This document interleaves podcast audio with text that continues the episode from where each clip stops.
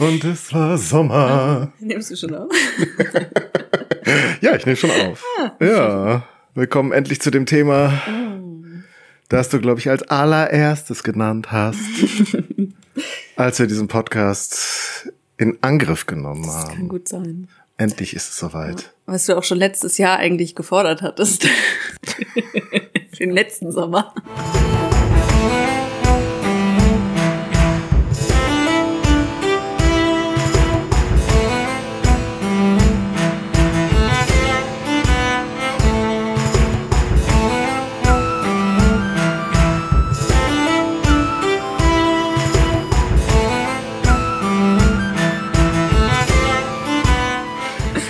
Aber erstmal, hallo Solveig. Hallo Daniel.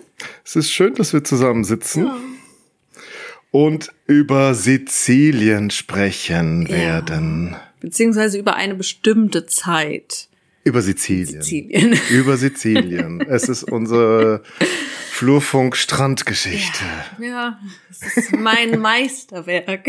Oh, mein großes oh. Werk. Jetzt ist aber die Messlatte Lange- gerade ja, deutlich in die Höhe Das geschossen. ist korrekt, ähm, aber das ist so mein Opus und danach Mhm. ist mir egal. Ach so, ich verstehe. du meinst, weil du mich verlässt? Ah, teils, teils. Nein, es war doch nur ein Spaß. Nein, aber das ist ja ganz ernst. Das ist ja Das stimmt, bitterer Dass Ernst. ich dich verlasse, ähm, das ist ernst. Räumlich. Räumlich, genau. Also nur. nicht, dass ihr jetzt denkt, wir hören auf, ähm, aber räumlich werde ich äh, nicht mehr an Daniels Seite weilen. Beim Hm. nächsten, oder die, irgendwann demnächst, wenn wir wieder aufnehmen. Und das auch nur, wenn du dir einen anständigen Computer zulegst. Ja, ich bin ja dabei. Der ist nur noch nicht da und fertig. Sonst wird es dann sehr abgehackte Folgen geben Ja, demnächst. Das, nein, das ist ja alles in Planung. Ma- Magst du denn sagen, wo du hingehst? Ich Oder gehe, das, möchtest du das ähm, geheim halten, die privaten Details? Alles geheim halten. Nein, äh, ich gehe nach Münster für aus beruflichen Gründen, sagen wir es so. Und werde dafür eine Weile bleiben und dann schauen wir mal, ob ich dann wieder zurück zu dir kehre oder dort bleibe für immer. So ein Fuß hat sie doch, lässt sie hier in der Tür. Genau, ein Fuß bleibe, also wenn es mir nicht gefällt, kann ich immer noch sagen Tschüss. Sagst du das jetzt extra, falls jemand aus Münster zuhört? Nein. Das sag ich Künftiger nur, Arbeitgeber. Das sage ich nur für mich. Genau. Also demnächst werden wir auch noch mal was, eine Städtereihe vielleicht Ja. fortsetzen, die es so noch nicht gibt. Bis jetzt gibt's ja nur, oh wie schön ist Goslar. Aber jetzt könnte auch Münster folgen Mm. demnächst. So ist es. Auch ein historisch höchst interessantes. Pflaster. Mit interessanten Geschichten dabei. ja, auch mit aus ich. verschiedensten Zeiten. Ja. Da gibt's viel zu erzählen. Ja gut, wir sind gespannt. Aber erstmal bist du ja noch Erstmal, hier. genau. Noch ein paar Tage. Ja. Und ähm, ja, mir wurde auch hier gesagt, ich soll mir den Rest des Tages nichts mehr vornehmen. Mhm. Wobei, so ist ja, es ist ja schon Mittag durch. Also Ja, also den Rest schon des so ein bisschen ranhalten. Ja. Denn es scheint ein größeres Opus Genau. zu werden. Also auch äh, für euch, die ihr das jetzt anhört, ich weiß jetzt natürlich nicht in welchen Abständen. Es kommt viel auf euch zu. Ähm, deckt euch ein mit Nichts mit U-Bahn-Snack nebenbei. mit U-Bahn-Snack ist nichts, sondern ähm, holt euch was zu trinken, setzt euch bequem Ja, hin. Andreas macht den Putzeimer voll. Ähm, genau, das äh, wird heute. Du kannst, ich glaube, das ganze Haus putzen. Das wird wird dauern. Okay. Sehr schön. Ich freue mich sehr. Es ist ja meine zweite Heimat. Sizilien. Ja, das, die wissen da nichts davon, die Sizilianer. Aber im Herzen ist das äh, der Ort, wo ich eigentlich gerne immer wäre. Ja, Ist schon schön. ja, Das ist eigentlich der beste Ort auf Erden. ja, das stimmt. Es ist schön, dass wir uns da Ja. einig sind. Das, Wir sind uns oft einig. Deswegen verdient es auch, dass es sozusagen ein Drittel des Podcasts dieses Jahres ausschließlich um Sizilien Genau, also gehen könnte. in meinen Notizen habe ich mir jetzt drei Folgen vorgenommen. Ihr werdet sehen, ähm, ob es vielleicht dann doch mehr werden. Das passiert mir ja dann doch hin und wieder, dass dann aus einer Folge zwei werden. Oha. Also, ähm, wie gesagt, das wird hier, wird hier eine Weile Ich dauern. versuche dich zu bremsen. Du erinnerst dich ja noch an unseren ersten äh, Genau. Aufnahmeversuch damals. Solveig hat mir ja schon gesagt, dass sie das mehrfach auch äh, an der Uni behandelt hat. und behandelt hat. Sowohl passiv Den wie Style aktiv. brauchen wir jetzt hier natürlich nicht. Ja, wir schauen wir mal. Ähm, Also du gibst mir keine Quelle und fragst mich, äh, doch, genau das machen wir. bitte nein. Gut, aber erstmal euch allen willkommen. Ja. Schön, dass ihr uns hört und folgt und liked und uns nette Worte sendet. Und ähm, ja, vielleicht seid ihr ja schon am Strand, wenn ihr das hört. Auf Sizilien. Auf Sizilien oder wenigstens am selben Meer, in dem Sizilien liegt. Und könnt so ein bisschen euch da vor Ort fühlen. Wenigstens räumlich, zeitlich sorgen wir jetzt dafür, dass uns das Ganze etwas näher kommt. Und äh, ich bin sehr gespannt, wo du äh, überhaupt einsteigst. Ich habe ja die Befürchtung, wobei wenn du sagst drei Folgen, es kann ja dann nicht nur um Staufer gehen. Oder? Es geht eigentlich nur um Staufer. Ähm, denn tatsächlich, das, was wir uns jetzt angucken, ist, wenn wir sagen, im Sizilien geht es heute jetzt in diesen drei Folgen ähm, um das staufische Sizilien. Also wir steigen in medias res ein. Wir machen jetzt, lassen die Griechen weg, wir lassen die Römer weg und mit den Habsburgern, die dann später irgendwann kommen, äh, befassen wir uns auch ein anderes Mal. Mhm. Sondern es ist wirklich nur das staufische Sizilien, das reicht auch schon. Also Moment mal, Moment, äh, wie jetzt? Moment, also jetzt hast du da aufgezählt, die Griechen lassen wir weg. Ja. Finde ich ja schon Hammer, aber ehrlich gesagt, da ich auch keine Ahnung von Griechen habe, du hast dich da, da eigentlich mehrfach schon mit beschäftigt, mit den, mit den alten Griechen. Ich meine, gibt schon auch so ein paar Tyrannen Ja. auf Sizilien und den alten Archimedes in Aber- Syrakus. Aber gut, muss man, manchmal muss man auch Epochen grenzen. gut, die Römer, die kann man natürlich weglassen, die haben ja da nichts verloren gehabt. Weil mich das. Aber du hast ja dann trotzdem, entschuldige bitte, Ja. einen ganz wesentlichen Teil weggelassen. Das ganze UNESCO-Welterbe, das Arabonormanische. ja, Geduld. Okay. Geduld. Denn unsere Geschichte geht nämlich nicht in Sizilien los, Ach. sondern in Dänemark. In Dänemark. In Dänemark, nämlich in der Mitte des 9. Jahrhunderts. Vielleicht weißt du, wer da im 9. Jahrhundert so unterwegs war. Der Rollo? Ja. ich habe nämlich gestern in das Buch geguckt. Beziehungsweise nicht nur der.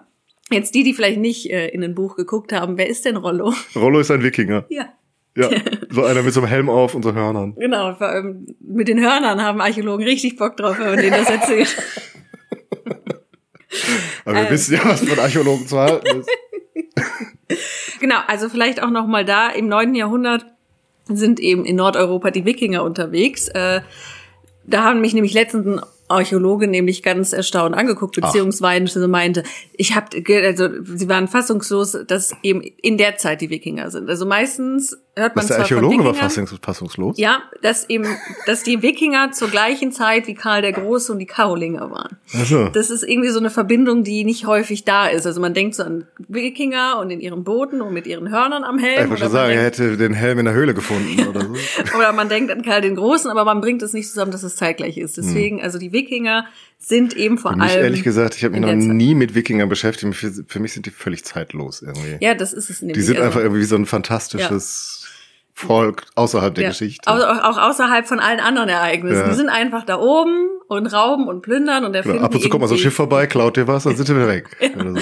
erfinden die irgendwelche Kompasse und fahren nach Grönland Die und entdecken ja Kompasse? Amerika. Ja, Wahrscheinlich waren die auch in China. Die waren nicht nur in nee, Amerika. die waren in Konstantinopel. China. Die waren in Konstantinopel. Die sind da den Don runter, hinten rum. Gut, die waren ja auch in Kiew, haben wir ja gelernt. Genau, das waren ja die Vareger. Und Ja. die sind dann weiter noch nach Konstantinopel. Auf jeden Fall, wir kommen so ein bisschen ab vom Thema. Nö, ich finde, jetzt schon klar machen, wer diese Wikinger sind, Genau. wenn wir da jetzt den Rollo Also das ist einführen. eben eine große, also das sind eben nicht nur diese Wilden, die da mit ihren zotteligen Haaren und ihren Hörnerhelmen irgendwelche Dörfer plündern, sondern das sind eben im Grunde das Dänen und Norwegen in der Zeit, die sich eben auch dadurch finanzieren und die greifen auf England aus, die greifen auf Nordfrankreich aus. Und in der Mitte des 9. Jahrhunderts sind die auch mehrmals in Paris. Also die fahren mit ihren Schiffen die Seine runter. Denken sich, ach, machen wir uns so ein romantisches Wochenende. Machen wir uns ein schönes Wochenende zu Füßen des Eiffelturms. Blick auf Notre Dame. Ja. Damals stand sie noch. Und das heißt, für die Karolinger sind diese Wikinger tatsächlich eine sehr große Gefahr. Und wir haben dann Karl den Dritten, ähm, einen Nachfolger von äh, Karl dem Großen, der 911 eben einen Vertrag mit diesem Rollo Ich schließt. habe gelesen, er hieß auch der Einfältige. Ja, aber Weil das so dumm war, dass er das gemacht Ja, hat? Oder? wahrscheinlich. Ich weiß, also diese Beinamen, manchmal sind die auch einfach gemein. Aber wir haben dann auch, nee, ich glaube, vorher haben wir auch noch Karl den Kahlen und so. Also Ja. manchmal, Und der Dicke. ja, und der, ich, ich finde, man- unter der Bär ist es manchmal, also ich weiß nicht, auf jeden Fall, wir, wir enthalten uns mal eines Okay. Urteils und nennen ihn einfach Karl den Dritten. Und der hat eben mit diesem Rollo dann diesen Vertrag gemacht. Dich siedel ich an, du bekommst die Normandie, beziehungsweise das wird jetzt die Normandie, damals hieß es noch anders. Und dafür kriegst du auch eine uneheliche Tochter von mir, die Gisela. So für, eine, für eine ehelich geborene Tochter hat's nicht gereicht. Da merkt man so, in welcher Ja, hallo, ist Liga ja er kein, spielt. kein Herzog von sowieso, der da Ja, ankommt. aber eine uneheliche, für die ist drin. Der, er, für Rollo wird eben dieses Herzogtum Normandie geschaffen. Und da leitet sich eben auch vermeintlich dieser Name ab, eben von den Nordmannen, weiß ich, also deswegen die Normandie. Ich, ja, Schon es ist so die naheliegend. Erklärung. Auf jeden Fall daher kommt eben dieser, wird eben dieser Name hergeleitet, der Normandie und dort begründen eben dieser Rollo seine Herrschaft und das klappt auch ganz gut. Also sein Job ist es im Grunde, die anderen Wikinger alle wegzuboxen. Also nach dem Motto, du darfst hier jetzt wohnen, aber alle anderen müssen weg. Aber alle anderen sind doch in Dänemark und Norwegen. Ja, Oder also- wollen die jetzt alle in die Normandie? Ja, das ist ja auch, in, also auch da, ich kenne mich auch mit den Dänen und den Norwegern nicht so aus und ich glaube, es ist auch noch nicht das Königreich Dänemark. Ähm, das sind eben auch diese, diese Jarls, die da um, um die Macht auch untereinander kämpfen und er ist dann jetzt eben nach dem Motto, dich holen wir ran und die anderen ma machst du dann weg. Hm. Und die gehen Und- dann nach Kiew. Ja, unter anderem. Und nach England vor allem. Und das eben funktioniert. Die greifen eben nicht mehr Nordfrankreich an, sondern vor allem plündern sie jetzt England und erobern dort Gebiete. Also von daher so einfältig war dieser Plan gar nicht, weil er funktioniert hat. Es werden dann eben auch verschiedene Dänen dort angesiedelt. Das heißt eben auch in dieser Normandie, das ist dann eben auch nochmal so ein Sonderfall innerhalb der französischen Kultur, weil es Rollo, der lässt sich natürlich taufen und er spricht dann Französisch. Aber trotzdem bringt er eben auch noch so ein bisschen so seine Wikinger-dänische Aber ich Kultur bei Asterix wird jetzt wahrscheinlich so französisch mit durchgestrichenen, durchgestrichenen O's sprechen oder so. Und ja, tut er, glaube ich. Es gibt ja irgendwie so, äh, ich glaube, so Comics mit ihm. Und auf jeden Fall, das, eben, das ist eben diese Normandie. Und weil die eben diese Verbindung nach Dänemark, Norwegen haben und eben auch nach England, haben wir dann später auch Wilhelm den Eroberer, der ja auch Herzog der Normandie ist, der 1066 ähm, nach England übersetzt und bei Hastings gewinnt und dann König von England wird und dieses das Königreich England begründet. Das sind eben diese Normannen, die da sich auch mit ins Spiel bringen und eben sehr bekannt dafür sind, Dinge zu erobern. Und das werden sie ähm, auch später noch machen, denn wir springen jetzt ein bisschen. Aber zunächst erstmal räumlich, denn wir haben ja gesagt, es soll eigentlich um Sizilien gehen. Ja, Jetzt müssen wir, glaube ich, erstmal Wetter klären, besser. was ich meine. Ich persönlich, wenn ich von Sizilien rede. Weil das meint Hä? was anderes, als wenn andere Leute von Sizilien reden. Das ist mir schon öfter passiert. Ähm, weil wenn ich von Sizilien rede, meine ich das Königreich Sizilien. Das gibt's ja noch nicht. Genau, aber wenn du von Sizilien redest, meinst du die Insel Sizilien. Entschuldige bitte, ich habe auch ein bisschen Ahnung. Ich weiß, aber Ich habe hier unseren äh, italienischen Nachbarn, wo ich gerne mal einen Aperol Spritz nach dem Feierabend trinke, die von der Amalfiküste kommen, auch gesagt, ah, die ihr seid ja Sizilien? Nee, ich habe zu denen Ja. gesagt, ah, ihr seid ja aus dem Königreich Sizilien. Haben die mich groß angeguckt. So, what? Entschuldigung, dann nehme ist, ich das ist zurück. jetzt aber schon sehr weit. Ist Genau. ja jetzt noch kein Normanne da angekommen. Wo ist Genau, aber nein, also weil ich möchte es einfach nur noch mal kurz klar machen. Das heißt, also ich nehme es zurück, dass du davon, aber gemeinhin, wenn man mit Leuten redet, die meinen eben die Insel Sizilien. Wir beide sprechen von ähm, auch Also wenn meinen wir jetzt, wenn Süditalien. wir jetzt über sizilianische Geschichte Genau. sprechen, dann ist das alles quasi südlich des Von- Kirchenstaats. Genau. Ähm, wobei da, ich bin da auch sehr unsauber, wurde mir auch schon sehr streng beigebracht, wenn man sizilianisch sagt, meint man wirklich Insel Sizilien. Mhm. Ach so. Man muss sizilisch sagen, wenn Ach man nein. das Ganze braucht. Man, Ach, ja, das ist aber auch so ein, so ein Gelehrten. Ich weiß, das Quatsch. ist mir aber so eingepresst worden ins Gehirn. Dass mir das dann auch immer so. Deswegen Okay. war ich vorhin schon irritiert, als du irgendwas von der sizilischen Vesper sagtest. Und da wollte ich dich korrigieren. Sizilia das ist auch wirklich die Das ist sizilianische wirklich die Vesper. sizilianische Vesper. Tatsächlich. Das ist so wie mit Russ Russisch und Russländisch. Ja, genau. Ja, was das soll, das müsst ihr euch in der Kiew-Ukraine-Folge anhören. So, das heißt also einfach nur eben, wenn wir jetzt von Sizilien sprechen, meinen wir eben nicht nur die Insel, sondern wir meinen im Grunde Süditalien, also ab Capua Also den, abwärts. den Mezzogiorno. Genau. Und wie du schon sagtest, es gibt jetzt noch kein Königreich Sizilien. Wir sind jetzt eben Anfang ähm, des ersten Jahrtausends, also im Jahr 1000. Da sind und immer noch ein paar Griechen dort. Genau, da sind immer noch ein paar Griechen. Ähm, es gibt auch ein paar nette Karten, vielleicht verlinken wir mal eine von denen, weil ich glaube, das ist, ist eigentlich einfacher, das nachzuvollziehen, vor allem wenn man das noch nie sich mit beschäftigt hat, wenn man sich da diese Karte mal anguckt.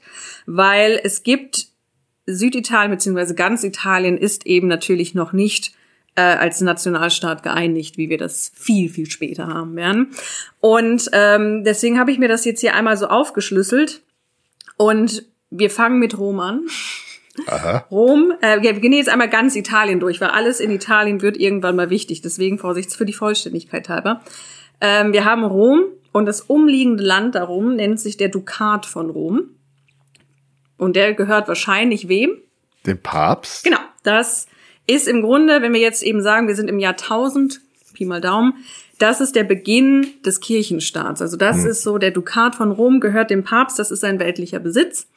Und der hat sich schon durch die Karolinger, durch Pippin beispielsweise, der hat dem Papst Land geschenkt, schon nach Norden also, so ein bisschen. Das war doch fake. Nee, die ist echt Ach so, Pippin. Ach so, okay. Ist ja, okay. Die basiert hm. so ein bisschen, oder sie ist inspiriert von dieser pippinischen Schenkung. Und das heißt, ähm, das, was heute die Emilia Romagna ist, das gehört auch schon dem Papst, mhm. beziehungsweise die haben da erst noch Ansprüche drauf, ist noch nicht so ganz sicher, aber mhm. ähm, also wir gehen jetzt vom Center von Averum aus. Da drüber haben wir die Toskana, also die heutige Toskana, das ist damals das Herzogtum Tuscien und das gehört zum Königreich Italien und das gehört zum Reich. Genauso so. wie die mhm. Lombardei.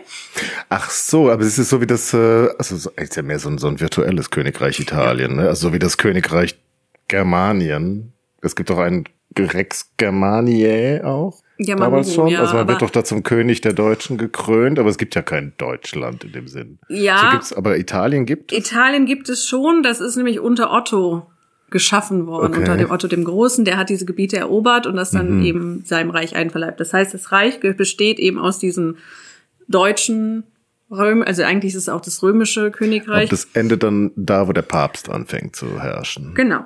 Und, ähm, und dieses italische Reich das existiert in dem Sinne nicht. Und das Problem, und das, da kommen wir nämlich später zu, warum ich das jetzt hier mit reinbringe, dass auch die, die in Tuszien leben, sagen, das ist hier alles Blödsinn. Wir, wir machen hier unseren eigenen Kram. Was ist Blödsinn? Das mit Italien ja, mit dem Königreich Italien. ähm, wir sind doch hier nicht Italien. Genau, also, also das Königreich äh, Lombardei und das Herzogtum Tuszien sagen beide, nee, wir machen hier unsere eigenen Sachen, wir treffen unsere eigenen Entscheidungen. Und das wird später zum Problem, vor allem in der Lombardei. Deswegen erwähne ich das jetzt hier mal bei unserem kleinen Spaziergang durch Italien schon mal. Und jetzt gehen wir nach Süden. Und der Süden ist noch deutlich zerfranster äh, als der Norden. Was ist denn, ich, ich habe die Karte vor Augen, aber ich weiß gerade nicht, was da liegt. Da ist immer der Kirchenstaat in der Mitte, mhm. mittig da am Rom rum, mhm. aber der geht nicht wie so ein Querbalken einmal ja, über den Stiefel, sondern im Osten ragt da immer noch parallel irgendwas runter. Genau, also bis später, das ist eben die Emilia Romagna. Der geht später wirklich wie so ein Riegel durch. Mhm. Und das ist dann eben mit der, mit der Romagna Ravenna. Ja, aber das so richtig so Richtung so Ancona geht da irgendwie noch so, glaube ich. So genau, der, also der geht nicht so. Also auf der Ostseite geht noch was anderes runter. Nicht der Kirchenstaat, sondern irgendwie, aber ist auch egal. Genau, aber das gehört so schon zu, das gehört zu Sizilien. Also dieser Kirche, dieser Riegel, den der Kirchenstaat bildet, das ist kein gerader, schönes, ja, sauberes Rechteck, ja. sondern ja. der macht so einen kleinen, hm. kleinen Schwung. Und wir haben jetzt im Süden, wie gesagt, da hatten wir mal das Römische Reich, das ist auseinandergefallen. Und da sind ja verschiedene Leute zwischendurch mal, haben da gewohnt. Also nachdem die Römer weg waren, kamen dann die Goten, also die Ostgoten und irgendwann kam Spartacus. Der, der kam noch davor. Und dann kamen die Langobarden. Und ah, waren das, waren das die mit dem Anmalen? Nee, das waren die. Nee, das waren die Etrusker, die noch weiter davon. ähm, aus irgendeinem Grund ähm, den ich jetzt aber auch nicht nochmal spezifisch recherchiert habe, haben sich eben verschiedene Gebiete dieses Langobardenreichs erhalten und andere nicht. Mhm. Und dazu gehört zum Beispiel das Herzogtum Spoleto und das Fürstentum Capua. Die existieren noch und da sind irgendwelche langobardischen Nachfolger, haben sich dort mhm. ähm, gehalten. Und dann gehen wir beispielsweise weiter runter nach, ins Herzogtum Amalfi, mhm. hast du schon von der Amalfi-Küste eben. Da ähm, haben auch mal die Langobarden geherrscht. Die sind aber dann von den Byzantinern abhängig geworden. Und da sind wir jetzt eben ganz im Süden und da sitzen eben noch Byzantiner beziehungsweise eben Oströmer, als eben Westrom zerfallen ist, als wir dort die Ostgoten Also haben. Menschen, die Griechisch sprechen. Genau, als wir die Langobarden kamen, hat eben Konstantinopel gesagt, das ist unseres und da hat man auch längere Zeit versucht, eben Italien zurückzuerobern. Und das hat man in Teilen geschafft und dabei eben ist dieses Herzogtum Amalfi, was eben auch langobardisch war, byzantinisch geworden. Und dann haben wir noch Apulien und Kalabrien, also ganz unten eben so der, der Absatz und die Spitze des Stiefels, da sind auch immer noch Byzantiner. Und dann haben wir die Insel Sizilien, da leben Araber. Seit, Also da leben auch Griechen und Ja. Lateiner. Aber ähm, aber regieren sie die ist, Araber. Genau, sie regieren, die haben das eben zum Großteil erobert, ebenso um 800. Ähm, das war eben Teil der arabischen Expansion gen Osten. Dort eben in die Insel Sizilien ist jetzt eben arabisch beherrscht. Also das so einmal so ein Rundgang durch Italien. Wer ist hier eigentlich alles? Wer wohnt hier? Weil es da eben verschiedene Parteien eben noch gibt, die sich auch alle nicht unbedingt ähm, mögen. Und jetzt kann man sich die Frage stellen, gut, jetzt haben wir die Normannen in der Normandie, wir haben Italien und wie kommen jetzt die Normannen nach Sizilien? Was machen die da? Ich hab's gelesen. Ja, dann, Die waren mit Pilgerreise gemacht. genau. Und zwar mögen die Normannen den Erzengel Michael. Wusstest du das? Das wusste ich jetzt Doch, nicht. das weißt du. Das äh, bringt man nur auch immer nicht so im Kopf zusammen. Aber in der Normandie ist ein ganz toller Ort, wo meine Mutter nächste Woche in Urlaub hinfährt. Ähm, und zwar den äh, Mont Saint-Michel. Der ist da eben auch schon begründet worden. Und andere machen noch eine Pilgerreise Richtung Jerusalem. Das ist ja immer das Beste, wo man so als frommer Christ alles unter Beweis stellen kann, woran man noch nicht so lange glaubt. Und auf dem Hinweg oder Rückweg? Ich weiß es Rückweg. nicht. Da machen, auf dem Rückweg, da machen den Stopp in Monte Sant'Angelo. Und da ist ja eben auch irgendwie, gutes Grab kann es ja nicht sein, aber ich glaube, er muss da jemandem erschienen sein, der Erzengel Michael. Da ist so ein Heiligtum, eine Kirche in den Fels gehauen, die dem Erzengel Michael gewidmet ist. Und da tritt jemand an sie heran und fragt sie, ob sie nicht Bock haben, weil ja irgendwie angeblich waren die ähm, immer so reich gesegnet an Söhnen, diese normannischen Familien. man braucht aber nicht so viele, für das Erbe reicht halt einer. Was macht man mit dem Rest? Die schickt man halt irgendwo anders hin und wenn die dann noch ein Angebot kriegen und mit einem Job, dass sie dann da vielleicht auch bleiben könnten. Und dann, äh, ich habe es mir sogar aufgeschrieben, ein gewisser Melus. Kennst du Melus? Ja. Das ist so ein Langobardenführer. Und der soll die da in Monte Sant'Angelo gesagt angequatscht haben. Sozusagen, als sie aus der Kirche rauskam. Hey, sag mal, ihr habt doch gerade nichts zu tun da bei euch. Ihr nervt doch nur euren ältesten Bruder. Bleibt doch hier und helft mir mit den Griechen. Die nerven mich. Die könnten wir mal loswerden. Und der Melchius übrigens, das wird dir gefallen, weil du magst ja Bamberg. Ja. Und der wurde nämlich in Bamberg dann spät, paar Jahre später zum Herzog von Apulien tatsächlich investiert. Melus? Vom Kaiser, ja, der Melus. Ja, man hört, hört. Ähm, genau, Aber also dann kenn- verschwindet er halt auch wieder Ja. aus der Geschichte. Also ich kenne diese. Geschichte etwas anders, Okay. weniger romantisch. Weniger romantisch. Ich kenne die nämlich, dass die du meinst, auf er hat der, die festgesetzt. Nee, oder? dass der auf der, dass die auf der Rückkehr von dieser Pilgerreise waren und der, dieser Melus sich einfach gedacht hat, ich möchte die Griechen nicht mehr da haben. Ja, und er dann mit denen einfach die zum Essen eingeladen hat und gesagt hat, wollt ihr nicht für mich kämpfen? Also, dass da keine Engelserscheinung. Ja, von der, die hab auch nicht, ich habe auch nicht behauptet, dass der Erzengel Michael den erschienen ist. Ja, aber deine Geschichte Ja. klang so viel so romantischer und so Ich habe genau das gleiche erzählt wie du jetzt gerade. ich weiß, aber irgendwie ist es mit Nur so das mit dem äh, zum Essen einladen habe ich ausgelassen. Also ich kenne, wie gesagt, Die ich kenne Engelserscheinung war da sehr viel früher. Das war der Grund, warum da dieser Pilgerort in Monte? Sant'Angelo ist. so, ich hatte das Sonst jetzt so die da gar nicht angehalten. Ich habe das so verstanden, dass sie eben da waren und es dabei ihnen dieser Engel erschienen ist. Ich Das, ah, das ist ja so was schön. meine ich, das ist so eine was man schöne Geschichte. und was bei den anderen ankommt. Ja. Ne? Wieso hatte ich das jetzt aber wie gesagt? Ach ähm, Mensch, hätten wir uns vorher abgesprochen, ja. hätten wir das doch so erzählt. Also wie gesagt, ich kenne diese die Geschichte so, dass er sie dann eben bewirtet, wie es sich gehört, und dann eben meint, ihr seid doch so gute Söldner, euch kann man doch anheuern. Wie wär's? Und die lehnen aber auch erst ab. Also die sagen, nee, wir wollen erstmal nach Hause fahren und schauen dann mal weiter. Ach so, ich dachte, okay, ich dachte, die wollen einfach nochmal äh, ihre Ausrüstung. Ja, äh, vielleicht auch, aber vielleicht dachten die sich auch so, ey, wir kommen gerade vom Pilgerzug, das kommt jetzt vielleicht ein bisschen blöd. nach Hause, bitte. Wir müssen erstmal den Pilgerzug beenden. Und die kommen dann 1016 wieder. Mhm. Und ähm, werden dann tatsächlich eben als ähm, im Kampf gegen diese Byzantiner angeheuert. Und das ist im Grunde auch so Ruhm, ja, rufprägend für die Normannen. Die gelten jetzt nämlich einfach immer als diese Söldnertruppen, als diese Schlägertruppen, die man eben anheuert, um irgendwie da ähm, sich seinen Weg frei zu boxen. Und das machen die auch. Also die kämpfen dann unter anderem gegen die Byzantiner, die greifen dann auch teilweise weiter noch im Mittelmeer aus, nach, auf griechische Gebiete aus, kämpfen dort gegen Byzantiner. Und genau, und 1045, also 30 Jahre später, so lange kämpfen die dort in Italien. Ich habe das jetzt alles mal weggelassen, was sie jetzt genau wann wo äh, erobern. Ah, ja, ja, okay. Mhm. Ja. Nee, was ist also, 1045? Da ähm, erobern die Normannen selbst nämlich das Fürstentum Capua und das Herzogtum äh, Amalfi für sich. Okay. Also vorher haben sie immer für andere gekämpft und jetzt sind sie aber mittlerweile in diesen letzten 30 Jahren haben sie sich gedacht, warum eigentlich für andere kämpfen? Es kam mir so vor, als ich da reingeguckt habe, dass die auch die Seite gewechselt haben, oder? Ständig. Die sind doch auch dann, die haben doch dann für Byzanz ja. gegen die Langobarden gekämpft. Die haben wieder. ständig, also wie gesagt, es sind ja also, Söldner, die wenn man schon mal da ist, ne? Wenn man schon mal da ist, dann haben die auch untereinander gekämpft. Es gibt dann auch zwei verschiedene äh, normannische Familien, die auch gegeneinander kämpfen und es sind dann eben die Hauteville die sich dann durchsetzen. Mhm. Für unsere Game of Thrones Fans. Äh, der Fürst, der nämlich Capua und Amalfi erobert, heißt Drogo. Oh nein. Das musste ich schmunzeln. ähm, und ich dachte, das ist hier der, der mit dem ulkigen Namen.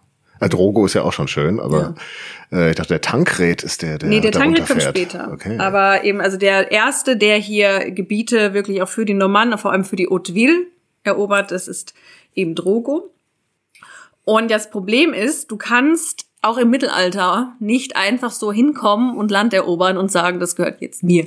Das funktioniert nicht. Nee, weil im Zweifel gehört es dem Papst, so. wenn sonst niemand sagt, es gehört Und das ist nämlich der Deal, den die Normannen jetzt machen, weil sie eben als die, das sind die Schläger, das sind die Wilden, die man eben auch bekämpfen muss, gegen die man auch sich zusammentun muss, um sie wieder rauszuhauen. Und deswegen machen die Normannen 1059 einen Deal mit dem Papst. Das ist nämlich das, oder passiert auf dem Konzil von Melfi, ist dann äh, Nikolaus der Zweite, der jetzt ähm, Robert Guiscard, mhm. das ist auch so ein, so ein richtig, es ist ein großer Name, auch wenn man byzantinische Geschichte macht, da taucht er auch ständig auf in der Zeit. Aber weil das ist doch der Sohn von dem Tankred von Hauteville. Ja, ja. Genau, das ist der Sohn, also das sind jetzt, es kommen jetzt mehrere Söhne von dem. Okay. Genau. Mhm. Und schon sagen, das war nämlich dann genau. irgendwie auch die halbe Sippschaft, die dann da. Genau, die sind jetzt, jetzt kommen auch viele mhm. Brüder. Und dieser Robert Giscard ist so der, der Mann, der eben so diese Schreckensgestalt auch in Byzanz. Und der ähm, wird jetzt belehnt vom Papst als Herzog von Apulien, Kalabrien und Sizilien. Und sein Bruder Richard wird Fürst von Capua. Und mhm. was hier ganz interessant ist, Sizilien haben die noch nicht erobert. Ja, das, das sind immer noch die so, Emire. Genau, das ist so ein ja. Versprechen, wenn ihr das erobert, von den ähm, Emiren zurück, dann gehört euch das auch. Ja, ich würde sagen, es ist wahrscheinlich nicht nur ein Versprechen, das ist auch eine, so, das wäre doch was für euch, genau. oder? Das ist euer nächster, euer nächster Termin, da müsst ihr hin. Und was eben wichtig ist, das tut der Papst jetzt. Also der Papst gibt denen dieses Land, obwohl es ihm dem Papst ja eigentlich rechtlich nie gehört hat. Das hat mal den Römern gehört, dann hat es den Langobarden gehört und jetzt haben es die Normannen eben erobert.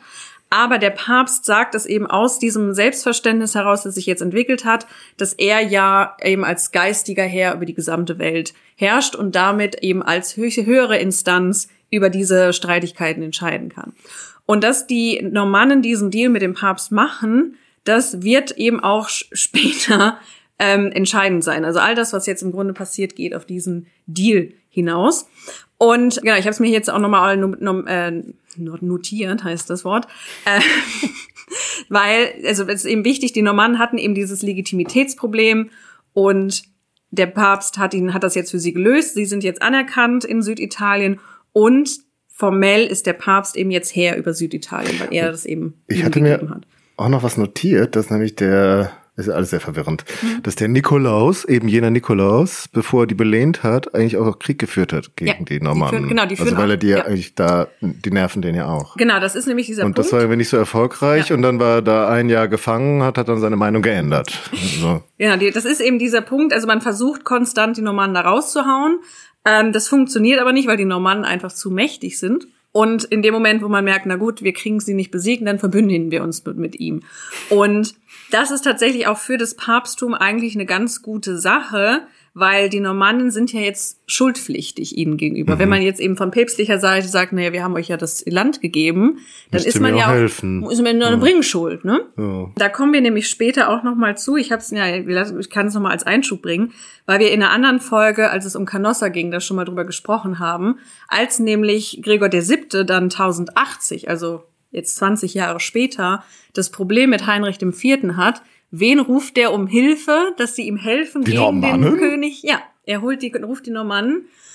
Und das, Aus Sizilien? Ja. Oder also jemand von den, welch von den anderen? Aus Süditalien. Okay. Weil ähm, die sind ja jetzt ähm, in einer gewissen mhm. Bringschuld. Und das ähm, wird jetzt auch dann ein Problem für den Kaiser. Das wird jetzt, kommt später, da komme ich jetzt gleich zu.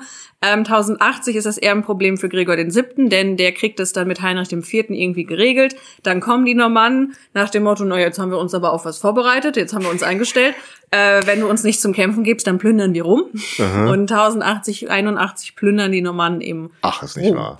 Und zerstören tatsächlich auch Kirchen, da ist man sich mittlerweile nicht mehr so sicher, wie stark diese Kirchen zerstört wurden. Die Quellen sagen, das wurde alles niedergemacht. Archäologen sagen, naja, so kaputt war es nicht. Aber sie plündern auf jeden Fall auch Kirchenschätze und nehmen die mit. Und das ist dann noch der Robert Giscard, oder? Nee, das ist, das ist 1080, also das müsste dann schon, schon, schon, ein anderer sein. Mhm. Wobei, wobei, ja, ja, nee, die sind wobei der war einer von den Älteren. Ne? Genau, es könnte der, auch sein, sein Bruder Roger gewesen sein. Nee, aber der war ja in Sizilien beschäftigt. Genau, aber das sind eben die, also ob die das persönlich kommen, ist ja auch nochmal eine andere Frage. Aber mhm. sie plündern eben Rom und das bricht dann auch Gregor dem Siebten das Genick. Also das ist der Grund, warum die Römer ihn dann inhaftieren, weil mhm. sie sagen, nee, also das so nicht. Aber das ist eben schon mal das erste Mal, dass der Papst merkt, hey, da ist eine Macht, die, die kann ich fragen, wenn ich Probleme mhm. habe. Vielleicht, um das jetzt noch zu ersenden. Ich sollte das eigentlich nur tun, wenn ich sie auch bezahlen kann. Ja, das, so ist das immer mit Söldnern. Das äh, haben auch andere Herrscher gelernt. Und auf jeden Fall, um das noch zu Ende zu bringen, ich hatte es gesagt, man hat ihnen Sizilien eben schon in Melfi versprochen. 1071, also knapp elf Jahre, zwölf Jahre später, äh, gelingt denen das. Also sie erobern dann Palermo und gründen dann dort die Grafschaft Sizilien und da wird dann der jüngere Bruder von Robert Giscard, nämlich Roger, zum Grafen ernannt. Also die Brüder teilen das alles untereinander auf und es gibt eben mehrere Brüder. Ich bin ja dafür, ich finde Roger unerträglich. Also entweder wir sagen es Französisch Roger oder wir sagen Rogero. Roger geht gar nicht. Ich mag Roger. ich habe das so gelernt. Und der hat dann ziemlich leicht, also gut, es hat ja doch irgendwie auch zwei Jahrzehnte gedauert, glaube ich, ne, so insgesamt. Die Eroberung? Die Eroberung von Sizilien.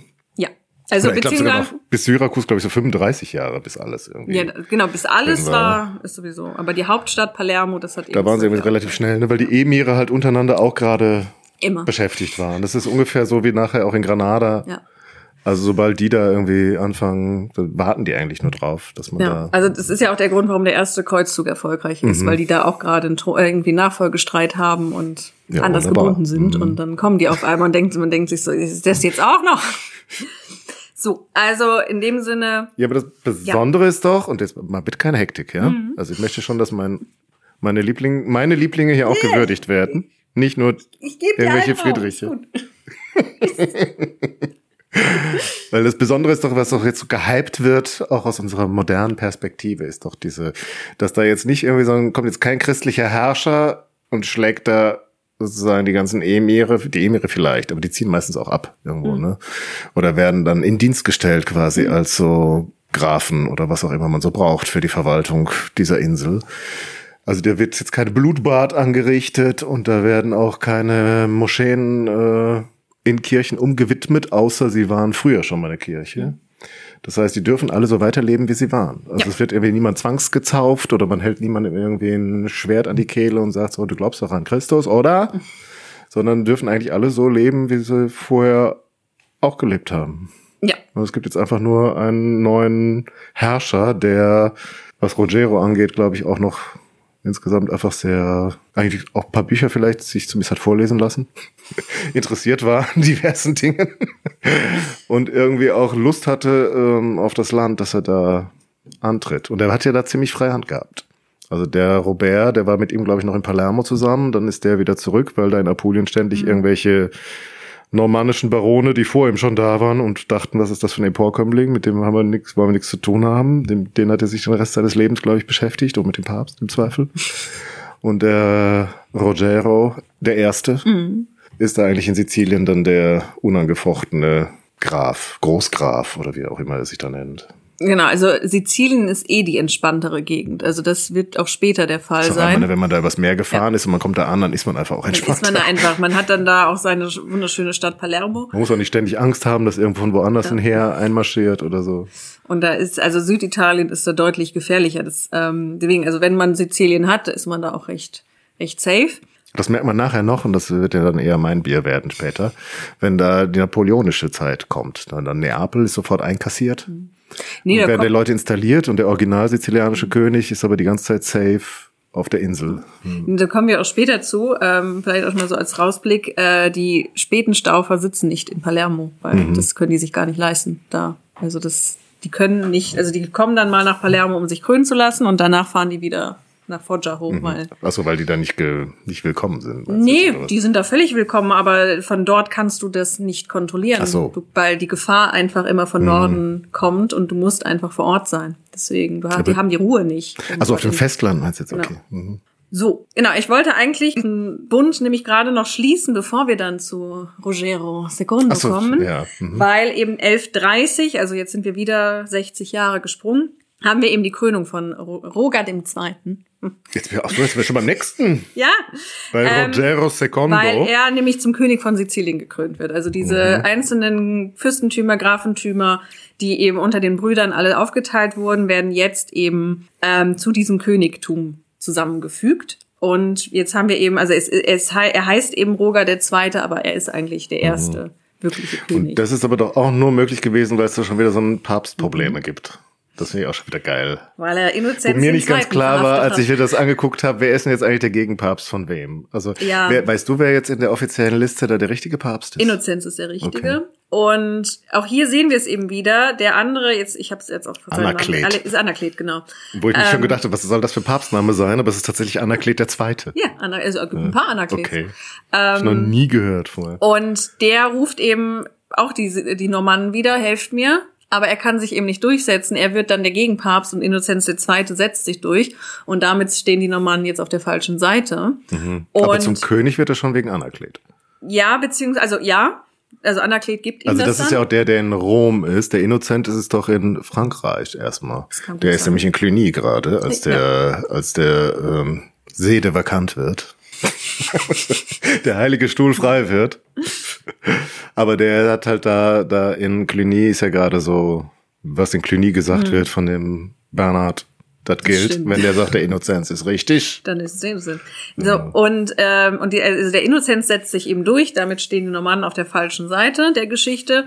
Und jetzt will man aber trotzdem diese Krönung durchsetzen. Also nehmen sie Innozenz einfach, verhaften ihn für eine Weile und äh, machen mit ihm den Deal nach wie dem Nikolaus, Motto, ja. wenn du raus möchtest, dann weißt du, was du unterschreiben musst. Und das tut Innozenz. Also je- das, diese Krönung wird damit legitim.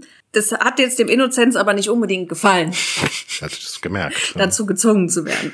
Also, beziehungsweise es ist jetzt nicht mehr Innozenz der Zweite, aber die Nachfolger von ihm ähm, gehen jetzt wieder auf die andere Seite. Also während man vorher mit den Normannen sich einigermaßen verstanden hat und gesagt hat, ja, wir, das sind ja doch irgendwie unsere Freunde, die uns helfen, wenn wir was brauchen, Christliche Herrscher. geht man das, jetzt äh, auf die andere ja. Seite wieder, also nach oben auf der Karte und spricht mit dem Kaiser. Mm.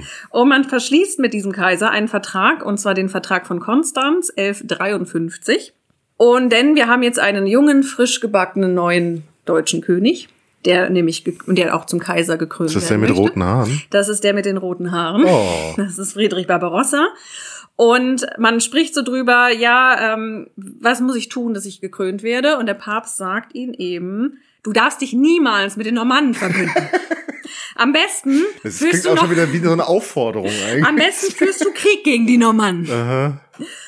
Und dann, äh, da sagt Barbarossa, ja, gar kein Problem. Wenn ich jetzt Barbarossa hätte ich gesagt, okay, ich glaube, ich schließe ein Bündnis mit den Normannen. Nee, weil der Kaiser hat, also vor allem Barbarossa, also die Staufer und Barbarossa noch am stärksten, hat so diese Vorstellung, ich bin ja der Kaiser. Und meine Kaiserkrone oder meine Kaiserwürde lässt sich zurückführen auf Augustus. Und was, wem hat, oder was hat Augustus besessen? Ganz Italien. Also habe ich ein Recht darauf, Italien zu besitzen. Der hat aber noch viel mehr besessen, da geht er Ja. nicht hin. Aber es geht jetzt vor allem erstmal um Italien. Wer sitzt da im Weg? Die Normannen. Wen will man da raushaben? Die Normannen.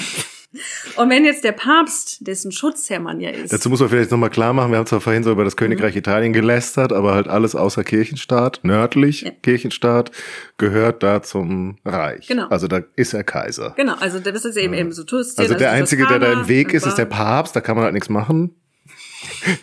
Das gibt man ihm gerne. Das hat man ihm ja geschenkt. Und der Rest von Italien ist halt jetzt die Normannen. Genau, und da haben wir Wobei eben der Papst zwischendurch auch besser fand, dass die Normannen da sind, weil der doch eigentlich Schiss hatte, dass der Kaiser ihn da quasi in die, die Zange nimmt. Die wechseln konstant, die Völlig Seiten. gaga. Also ja, nicht mal gaga, es ergibt, also die reagieren halt auf die Situation. Und wenn du das Problem hast mit einem Kaiser wie Heinrich IV., dann bist du ganz froh, dass da jemand anders sitzt, der, der dir hilft. Jetzt hat man ein Problem mit den Normannen, also fragt man halt den anderen. Also man, das ist für den Papst eigentlich ganz nice, dass man diese verschiedenen Aha. Parteien hat, die man dann gegeneinander Problem ist dann nur, wenn die auf dem Weg irgendwie auf die Idee kommen, seine Stadt zu plündern ständig. Ja, aber das ist jetzt auch schon lange nicht mehr passiert. Also das so. ist, äh, da haben sie sich dran gehalten. Und also man sagt eben Barbarossa, du darfst auf keinen Fall dich mit den Normannen einigen und am besten führst du Krieg und haust die raus. Und Barbarossa denkt sich, ja, es ist ja das Dius Antiquum, so wird das genannt. Eigentlich gehört mir ja ganz Italien, ich bin ja der Kaiser. Und er versucht sie eben auch rauszuhauen. Kriegt es aber auch wieder nicht hin. Also er lässt sich dann eben 1155 geht er nach Rom, lässt sich dort zum Kaiser krönen und zieht dann eben weiter gegen die Normannen. Und ich glaube, da bricht wieder eine Seuche aus. Das passiert jedes Mal in Süditalien. Äh, die Hälfte der Kriegszüge muss abgebrochen werden, weil sie alle krank geworden sind. Und es scheitert eben. Und er versucht es dann aber immer mal wieder, die dann noch rauszuhauen. Beziehungsweise, ähm, also er versucht es weiter. Er hat dem Papst gesagt, ich mach das. Jetzt haben wir aber einen Papst namens Hadrian, ein Jahr später, 1156 der sich jetzt wieder seine Meinung ändert. Mit dem Kaiser funktioniert es nicht mehr so gut. Das ist ein bisschen. Das ist schon schwierig. der Engländer. Ja, das ist der Break Ah, aber da sind wir ja schon wieder eine Generation weiter. Nee, wir sind jetzt ein Jahr weiter. Wir sind ein Jahr weiter. Wir sind jetzt okay. im Jahr 1156. Mhm. Und der denkt aber das heißt, sich. Nee, nee, nee, Moment, Moment, Moment. Ja. Also da, äh, oh, da ist ja der Rogero schon tot. Ja. Ja, also das geht ja nicht. Also entschuldige bitte. das eigentliche Staunen der Welt, das kommt ja später nochmal, aber das eigentliche Staunen der Welt in Sizilien ist im Zeitalter von Rogero II. Das ist das, was man heute, also das ist mein Teil mhm. von Sizilien. Mein Syrikus auch schön, Agriten ist auch schön. Keine Frage. Man kann sich auch in Noto irgendwelche Barocksachen angucken oder in Catania. Aber das echte Sizilien, das ist ja nochmal Palermo und Cefalo. Ja. Ja. Und Cefalo ist ja schon so ein bisschen mein Zuhause. und da steht eine einfach fantastische Kathedrale, die wie alle anderen Kathedralen, Monumente im Norden dieser Insel eben zum Weltkulturerbe zählen, als arabo-normanisches Erbe. Was auch schon diese Verbindung ausdrückt, was was Besondere ist, ja, dass da niemand irgendwie hingeht und die anderen abschlachtet, sondern dass irgendwie sich verbindet, diese Kulturen. Ja, das finde ich aber das Faszinierende an Sizilien, dass alle, die mal da waren, ja, die sind da nicht verschwunden, sondern irgendwie alle haben sich verbunden mit denen, die dann kommen und es ist irgendwie was Neues draus entstanden und in Verbindungen, die man so irgendwie nirgendwo anders mehr wiederfindet. Und das ist halt der Grund, warum diese ganzen Bauwerke aus der Zeit von Rogero II alle auf der Welterbeliste der UNESCO stehen. Zum Beispiel die Kathedrale in Cefalù mit dem schönsten Pantokrator-Mosaik in der Apsis dieser Kathedrale. Also wenn das bestimmt alle, die Kunstgeschichte studieren, werden das sofort wissen, dass wenn man so einen so den Pantokrator zeigt, dann ist es garantiert Cefalù. Ähm, und da wollte er dann auch beerdigt werden. Oder nicht, nicht unter die Erde, aber seinen Leichnam später aufbewahrt wissen. Das haben die dann ignoriert, die Nachfahren. Und natürlich das überhaupt aller, Allerschönste, was es in Palermo zu sehen gibt. Der Normannenpalast. Der Normannenpalast. Nicht nur mit den schielenden Löwen in dem Zimmer, sondern vor allem natürlich mit der Kapelle, die sich da befindet. Das ist ja auch Rogero Secondo. Also später nochmal ausgebaut, ergänzt noch ein paar Mosaike dabei. Aber die, der schönste Teil davon, ist ja auch aus dieser Zeit. Und da ist es ja auch einfach nur geil, dass man diese byzantinischen Mosaike da hat und dann guckt man an die Decke und denkt, man ist in Damaskus oder so. Also dann diese Stalaktiten geschnitzte Holzdecke. Und äh, dann gibt's noch diese zwei Kirchen auf dem Platz, ich weiß nicht, wie der heißt. Da ist äh, zum einen Ah, wie heißt sie? San Cataldo ist das, glaube ich. San Cataldo ist so eine kleine, so eine so eine rote Kuppel drauf, Mhm. glaube ich. Oder vielleicht waren es auch drei. Kann sein. Da drin ist nichts, kein Mosaik, kein gar nichts. Man muss irgendwie sogar Eintritt bezahlen, damit man in einen so einen Raum kurz reingucken darf. Trotzdem finde ich die Atmosphäre da unheimlich. Also da spürt man wirklich, dass es irgendwie tausend Jahre zurück ist bald. Und daneben ist die andere Kirche mit dieser komischen Barockfassade davor geklatscht. La Martorana.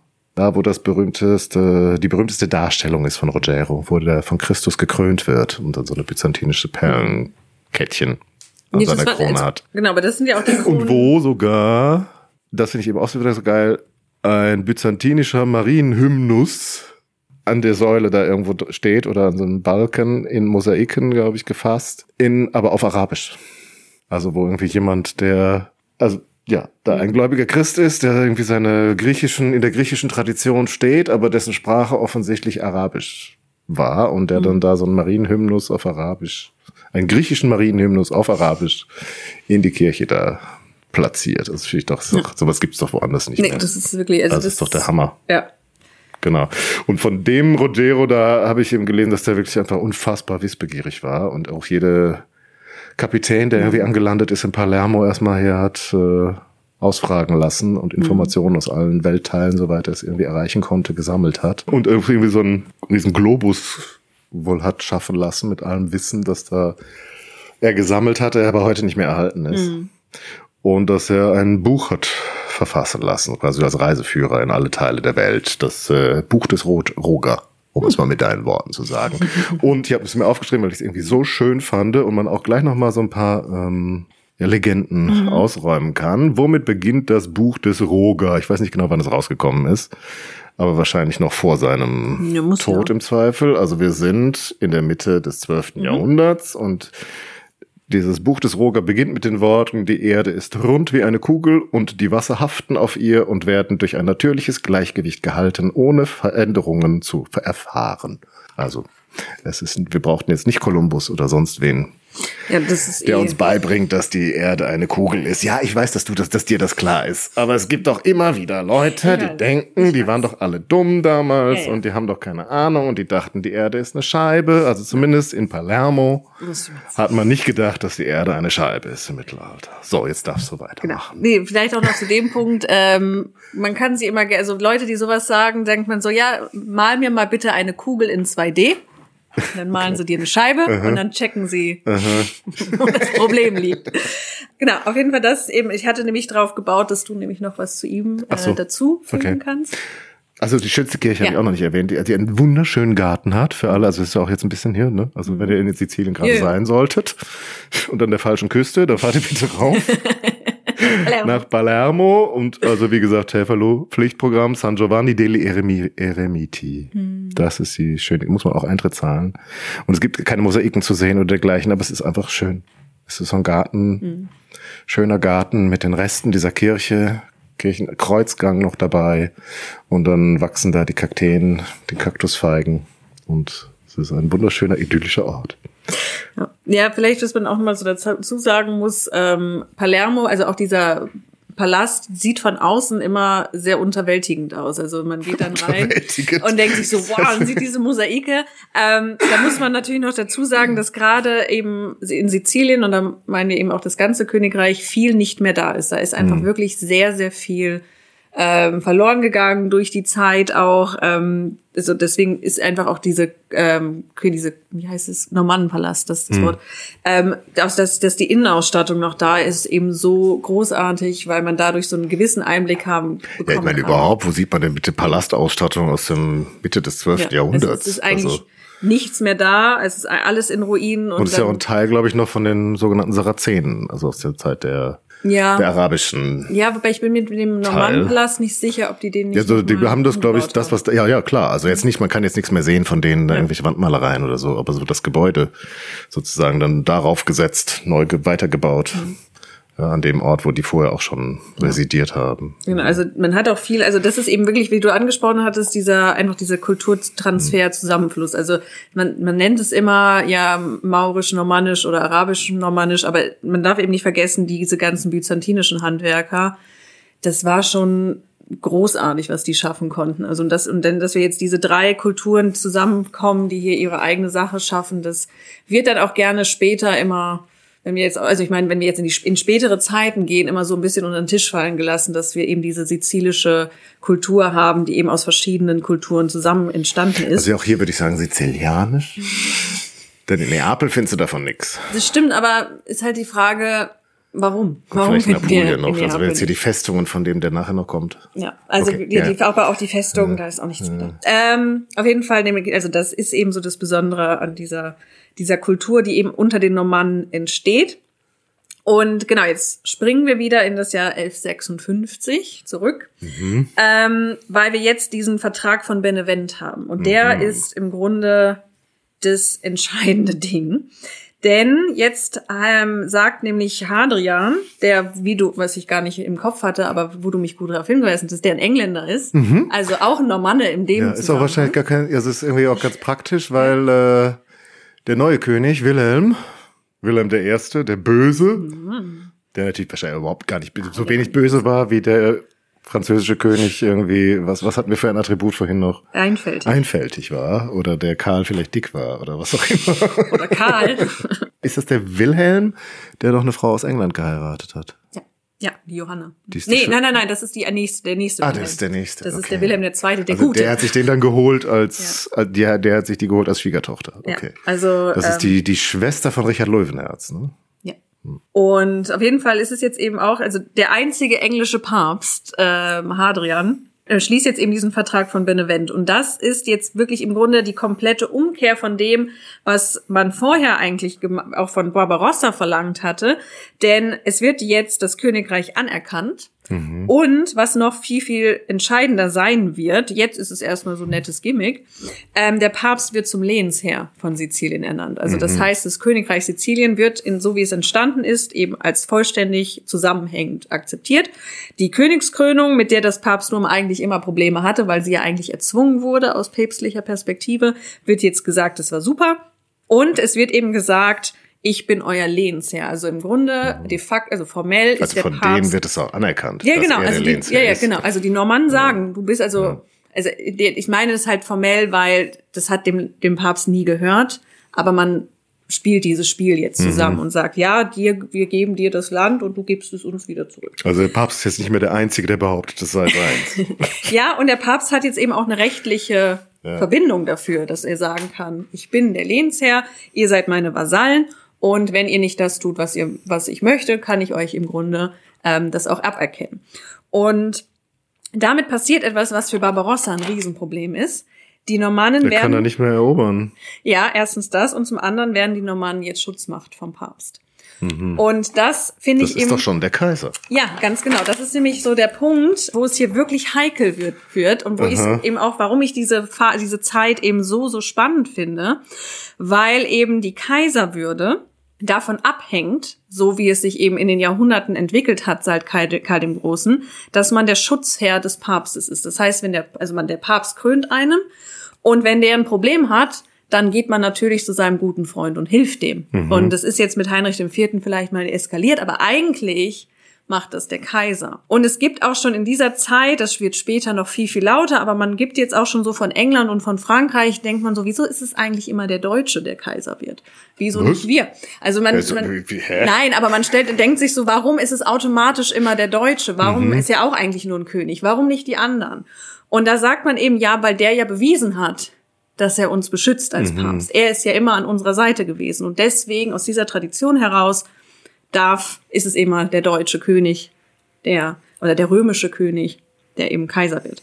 Jetzt hat man die Normannen. Oha, das, die Normannen könnten Kaiser werden, meinst du? Theoretisch, wenn der, also wenn man sich so komplett Kaiser Wilhelm. Ja, also die Sache ist die, Barbarossa versteht sich, hat auch ein paar Probleme mit dem Papst. Also da gibt's auch, er ist auch exkommuniziert worden und so weiter. Und es gibt jetzt theoretisch die Möglichkeit, Was hat er, Entschuldigung, aber weißt du, was, was hat er getan, dass er exkommuniziert Ach, wurde? das war auch irgendwie mit einem Gegen, da gab's auch irgendwie Streitigkeiten mit Hat zwei falschen Papst Gegenpäpsten und er hat, gesetzt, glaube ich, auf den falschen Papst gesetzt und da muss man sich dann auch in Venedig aussöhnen und ähm, mittlerweile gehört's aber auch irgendwie zum guten Ton. Einmal im Leben muss man exkommuniziert sein, sonst hat man es nicht richtig gemacht. Uh -huh. Auf jeden Fall theoretisch gibt es jetzt diese Möglichkeit, dass die, dass man die Normannen vielleicht mal zum Kaiser macht. Warum nicht? Warum ist es immer der römische? Ja, eine schöne Idee. Und lass uns die Geschichte ändern.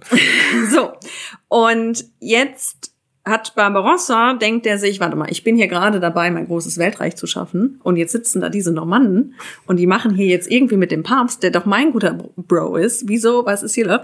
Und auch er schwingt jetzt um. Er hat es einfach nicht geschafft, die Normannen militärisch zu besiegen. Wenn du sie nicht besiegen kannst, unterwandere sie. Also nur um das nochmal deutlich zu machen, ich glaube, es gilt damals als das drittgrößte Königreich. Europas. Und es ist das reichste vor allem. Mhm. Die haben, also auch das Was man ja sich kaum vorstellen ja. kann, wenn man heute irgendwie an Süditalien ja. denkt, die armen ja. Leute, die als Gastarbeiter nach Deutschland kommen müssen und sich irgendwie in Bergwerken verdingen, mhm. weil es da nichts gibt. Das ist einfach ganz andere Epoche. also Sizilien ist wirklich das reichste europäische. Also alles, was das Mittelmeer zu bieten hat, gibt es auf Sizilien. weil es ja im Grunde, Sizilien liegt ja in der Mitte des Mittelmeers. Das heißt, die verbinden alles. Also wenn du irgendwie aus Nordafrika fährst, du kannst in Sizilien anlegen. Wenn du von der Levante-Küste fährst, wenn du aus Kleinasien kommst, wenn du aus Griechenland kommst, wenn du Spanien, das ist verbindet alle. Man hält immer in Sizilien an den Häfen und dort läuft es. Also das wirklich, das waren, das da lag das Geld in der Zeit. Und auch das Wissen offensichtlich. Und ja, genau. Ja. Also weil man hat da ja natürlich auch so eben diese mit der arabischen Kultur mhm. das Wissen. Also da ist viel, was hier einfach ähm, zusammenkommt. Davon kommt in Paris nicht mehr viel an. Dann. Nee. Das kam aber auch, glaube ich. Und äh, ja, auf der Hohen Staufen wahrscheinlich auch nicht.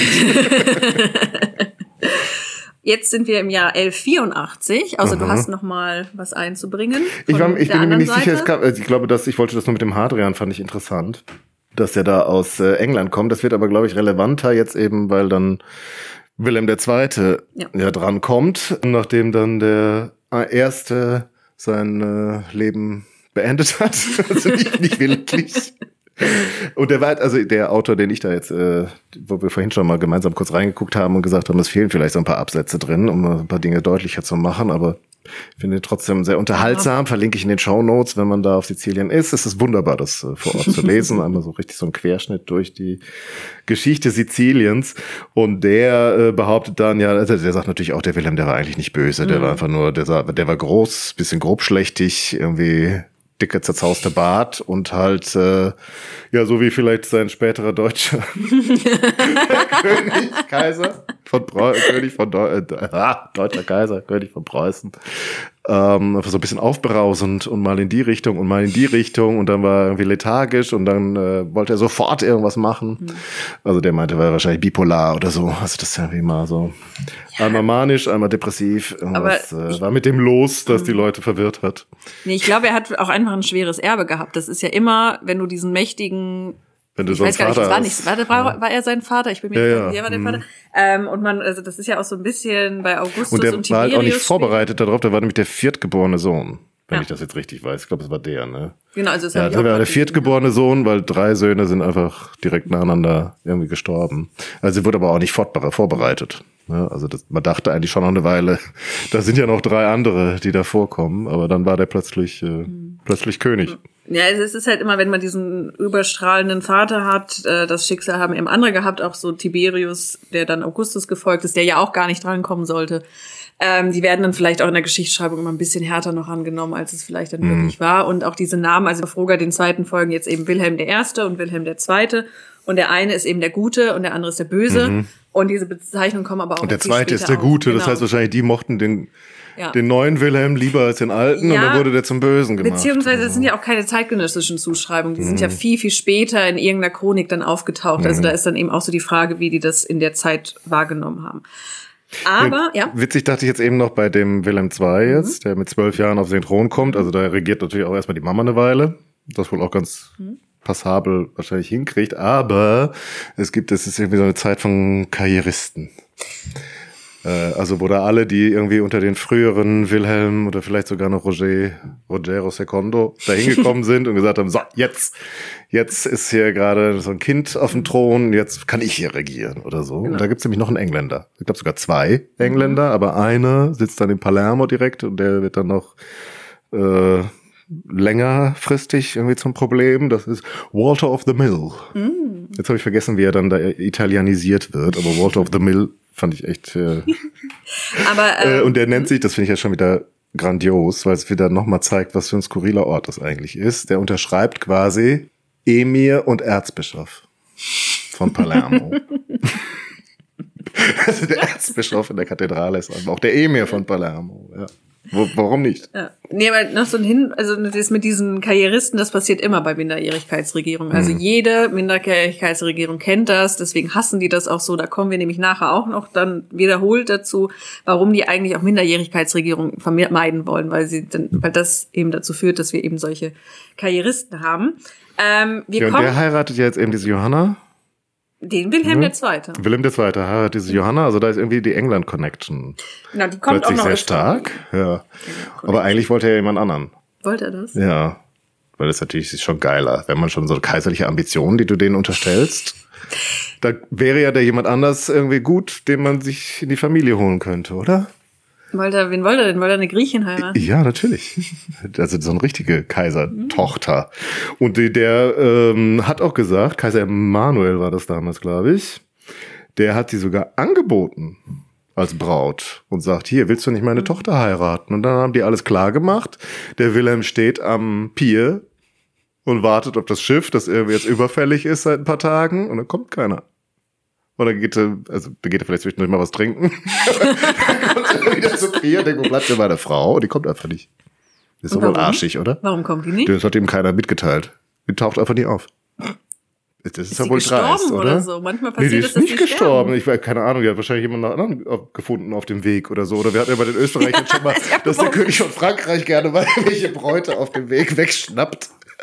Ich glaube, da unten ist er jetzt, hat er so einen schlechten Zugriff gehabt. Die Ja, auf Franzosen kommen ja erst später da Das äh, Mittelmeer ist groß, da passieren Unfälle. Ja, genau. Und dann äh, kommt halt die Alternative ins Spiel. Und dann Mhm. äh, wendet man sich an, an England. Ist ja auch nicht schlecht. Ich meine, ist ja auch Verwandtschaft. Ja. Also England wird auch noch mal eine große Rolle spielen. Aber ich, wir sprechen mal über eine andere Verlobung, die so. auch einen großen Einfluss auf die sizilische Geschichte haben wird. Hm. Ähm, und zwar nämlich die sogenannte Augsburger Verlobung von 1184. Mhm. Das Denn- hat jetzt wieder was mit dem, mit dem anderen Kaiser Genau, mit denen da oben, mit den lateinischen Wenn man den einen. Kaiser nicht kriegt, nehmen wir wieder Den den, einen anderen. Kaiser nicht kriegt, nimmt man den anderen. Und das hat sich jetzt vielleicht auch Wilhelm II. gedacht. Denn ähm, er ist jetzt mittlerweile mit dieser Johanna aus England verheiratet. Und er kommt auch so, also er ist relativ jung noch, aber er kommt jetzt auch langsam so in die 30er und in die späten 30er und er hat ein großes Problem, von dem Mhm. du vielleicht auch weißt, welches Problem der hat. Er hat keinen Sohn. Er hat keine Kinder. Und zwar nicht, also er hat überhaupt keine Äh, Kinder. überhaupt keine Kinder. Also er hat Mhm. auch nicht unehelich geborene Kinder, wie noch Karl der Dritte, den, wo man dann nochmal unterschlägt. Mhm. Er hat keine Kinder. Und sie wissen, der, dass es an ihm liegt. Also Wie? Sie wissen, dass es an ihm ist. Naja, liegt immer an der Frau, das weißt es du liegt doch. immer an der Frau. Aber in diesem Zusammenhang weiß man, weil er ja auch mit anderen Damen keinerlei Kinder, also er Ah. hätte ja irgendwie mal unehelich Kinder produzieren Okay. müssen. Das, das ist er immer der. Check, ja, stimmt. Das ist der Check und das Das- hat er nicht. Es gibt absolut keine Kinder. Und äh, macht sich jetzt so langsam Sorgen, was Mhm. passiert denn jetzt, wenn ich keine Kinder haben sollte. Und es wird später tatsächlich auch bewiesen, dass er kein, dass er es an ihm lag, denn Johanna wird nach seinem Tod ähm, weiter verheiratet, weil er stirbt Mhm. relativ jung.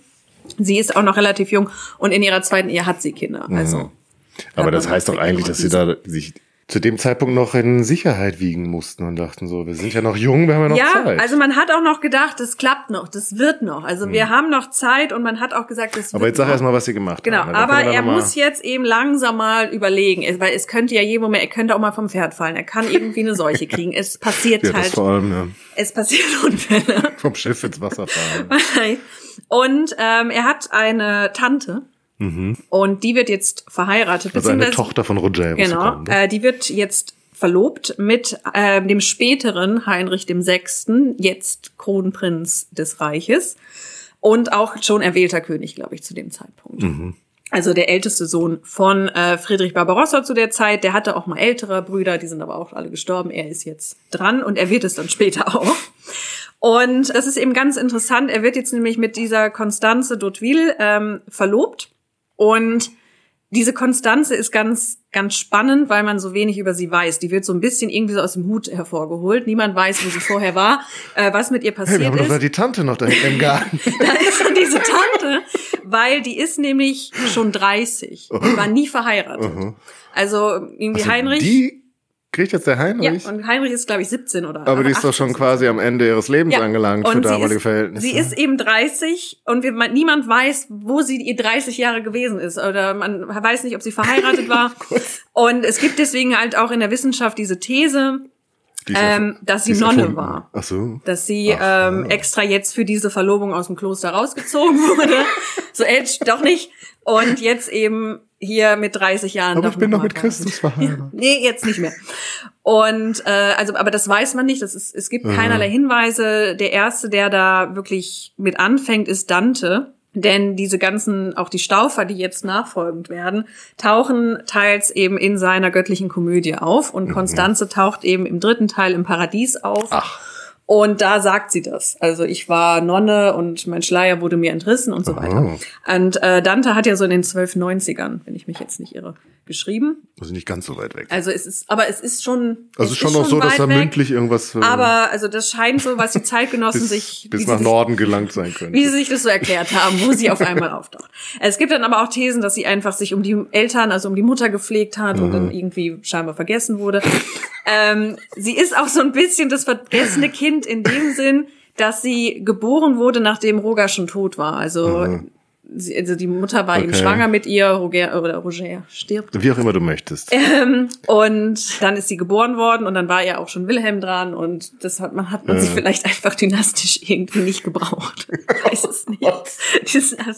Aber jetzt hat sie endlich ihr Comeback und wird jetzt eben mit diesem 15 Jahre jüngeren Heinrich verheiratet. Und das ist eben ganz interessant, denn es wird eben dieser Vertrag jetzt mit Wilhelm II. geschlossen, dass sollte Konstanze eben ihn überleben und sollte Wilhelm ohne Erben sterben, dass Konstanze das Königreich erbt. Das ist eben bei den Normannen möglich, das ist in England möglich, das ist in Sizilien möglich, wenn Frauen als einzige überbleiben, dass sie aus Herrschaft aus eigenem Recht ausüben dürfen. Aber warum machen die das? Warum nicht? Ja, in dem, in meinem Buch, Ja. in meinem Buch sagt er, das war eine sträfliche Dummheit. Sich da die Staufer reinzuholen. Und dass die Mehrheit äh, der Leute in Palermo sich irgendwie auch den, den, den Kopf geschüttelt hat, weil sie gesagt, was soll das? Warum holt er uns jetzt die Staufer hierher?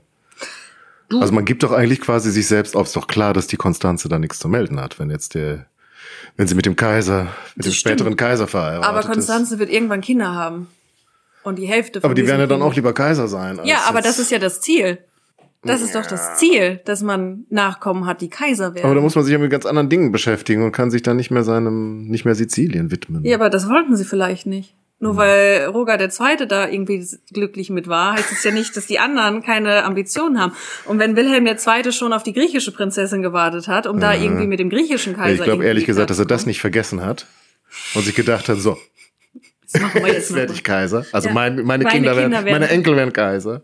Und die machen den fertig da drüben. Ja, und das ist ein großer Gewinn. Also die Staufer, die auch ja, noch nicht lange, aber jetzt in der dann mit Heinrich in der dritten Generation die deutsche Krone haben, dann macht man das. Wenn du weißt, mein Enkelkind beziehungsweise Wilhelm also ist jetzt der Neffe, Neffe, ja. aber zu wissen, meine Verwandten werden Kaiser sein, ist verstehe ich jetzt nicht, was dann Nur, dass die sich nicht Normann, also nicht Hauteville genannt haben. Ja, gut, aber Ich sehe ja, ich sehe schon deine, deine Loyalität. Naja, also der Gedanke ist, was ist denn die Alternative für ihn, wenn er keine Kinder produziert? Was ist seine Alternative? Die, die nach Ah, die seine, Konstanze mit einem Sizilianer zu verheiraten. aber dann heißt sie auch nicht mehr Hauteville. ja. Das ist ja der Punkt. Also dann, du verlierst so oder so Hm. dieses Spiel. Und dann doch hochpokern und dann nach oben greifen. Mhm. Warum soll ich sie denn mit irgendeinem komischen sizilischen Baron verheiraten? Dein Papstneffen. aber der hat doch auch nichts. Das sind doch irgendwie diese italienischen Adligen da aus dem Land. So, So. vielleicht noch bevor wir die Ja. verlassen, auch hier das Bauwerk, das man unbedingt besuchen sollte. In Augsburg? Nein, nicht in, ach, in Augsburg. Wer interessiert sich denn Wo bist du gerade? Ich bin, also ich bin nicht bei dem Vertragsschluss, ich bin bei Wilhelm. Ja, ich bin deswegen.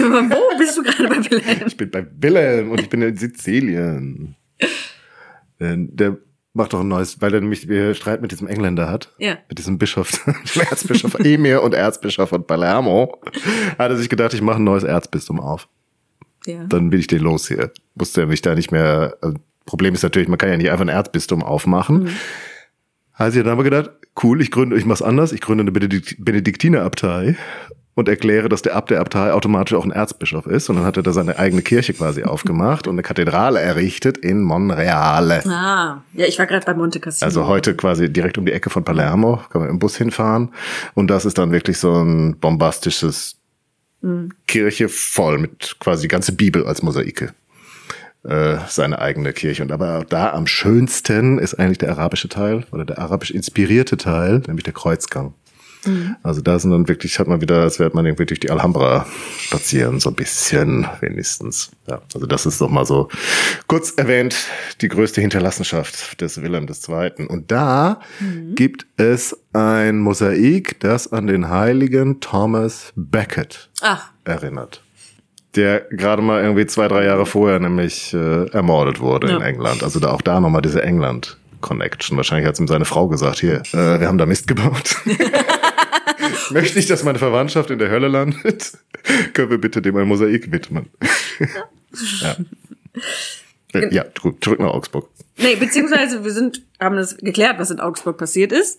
Und, jetzt muss ich nur schauen. Ach so, genau, ich hatte noch die Ver Ver Verwandtschaftsverhältnisse aufgeschrieben, aber das ist jetzt eigentlich egal. Also Von wem zu wem? Nee, wie Konstanze zu Roger zu Wilhelm 1 und 2 steht, aber das haben wir jetzt ausführlich besprochen, von daher. Ja, das war ja nicht also Tochter von Roger, Genau.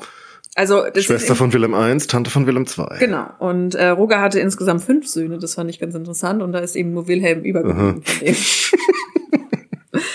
Und beziehungsweise ja, zu diesen fünf Söhnen kommen wir jetzt doch noch mal, denn Wilhelm I. hatte noch einen Bruder namens Roger und der hat auch noch mal Kinder gehabt und zwar auch uneheliche Kinder. Okay. Und die werden gleich, einer von denen wird gleich ein Problem, denn äh, Wilhelm II. stirbt jetzt 1189, also fünf Jahre nach dieser. Und der hatte, glaube ich, auch noch einen, war das denn sein Sohn oder sein Bruder Roger?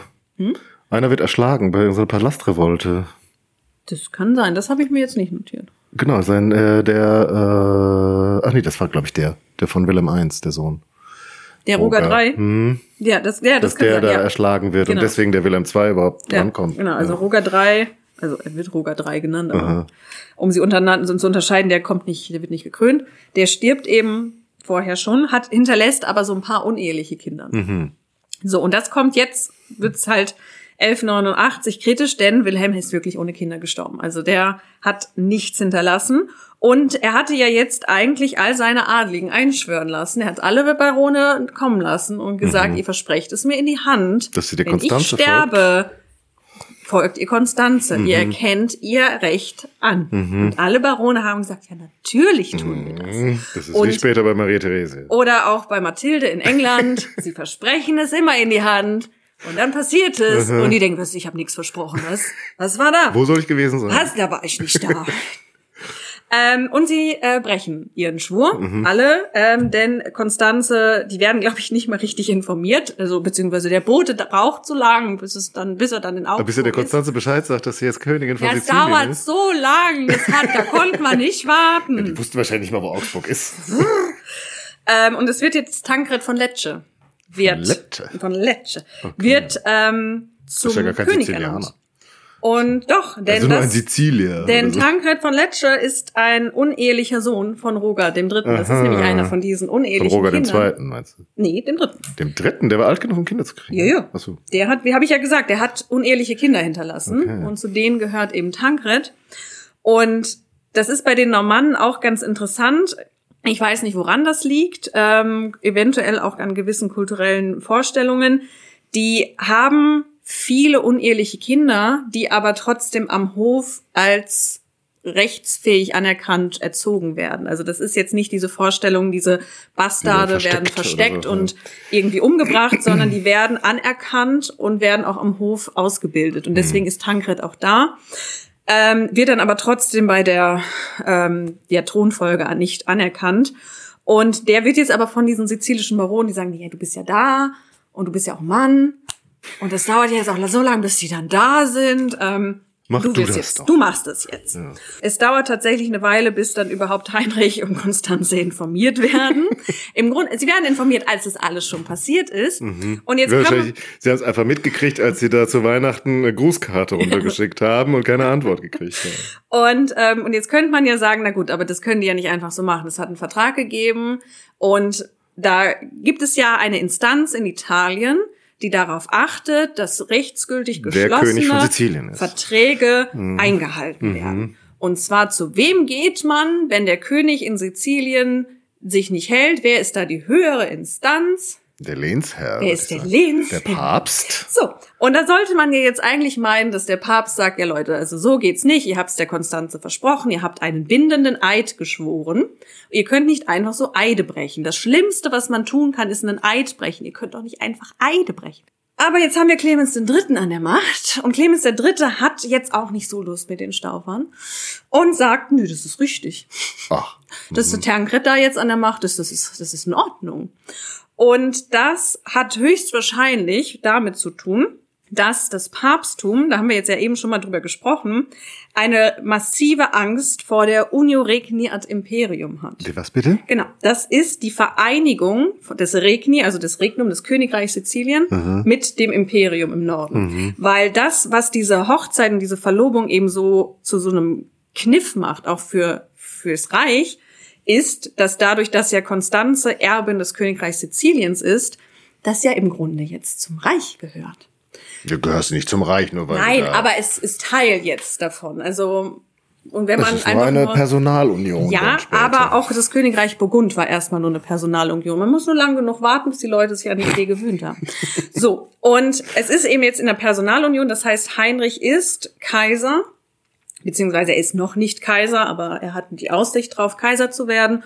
Und er ist König von Sizilien. Zumindest so war das der Plan.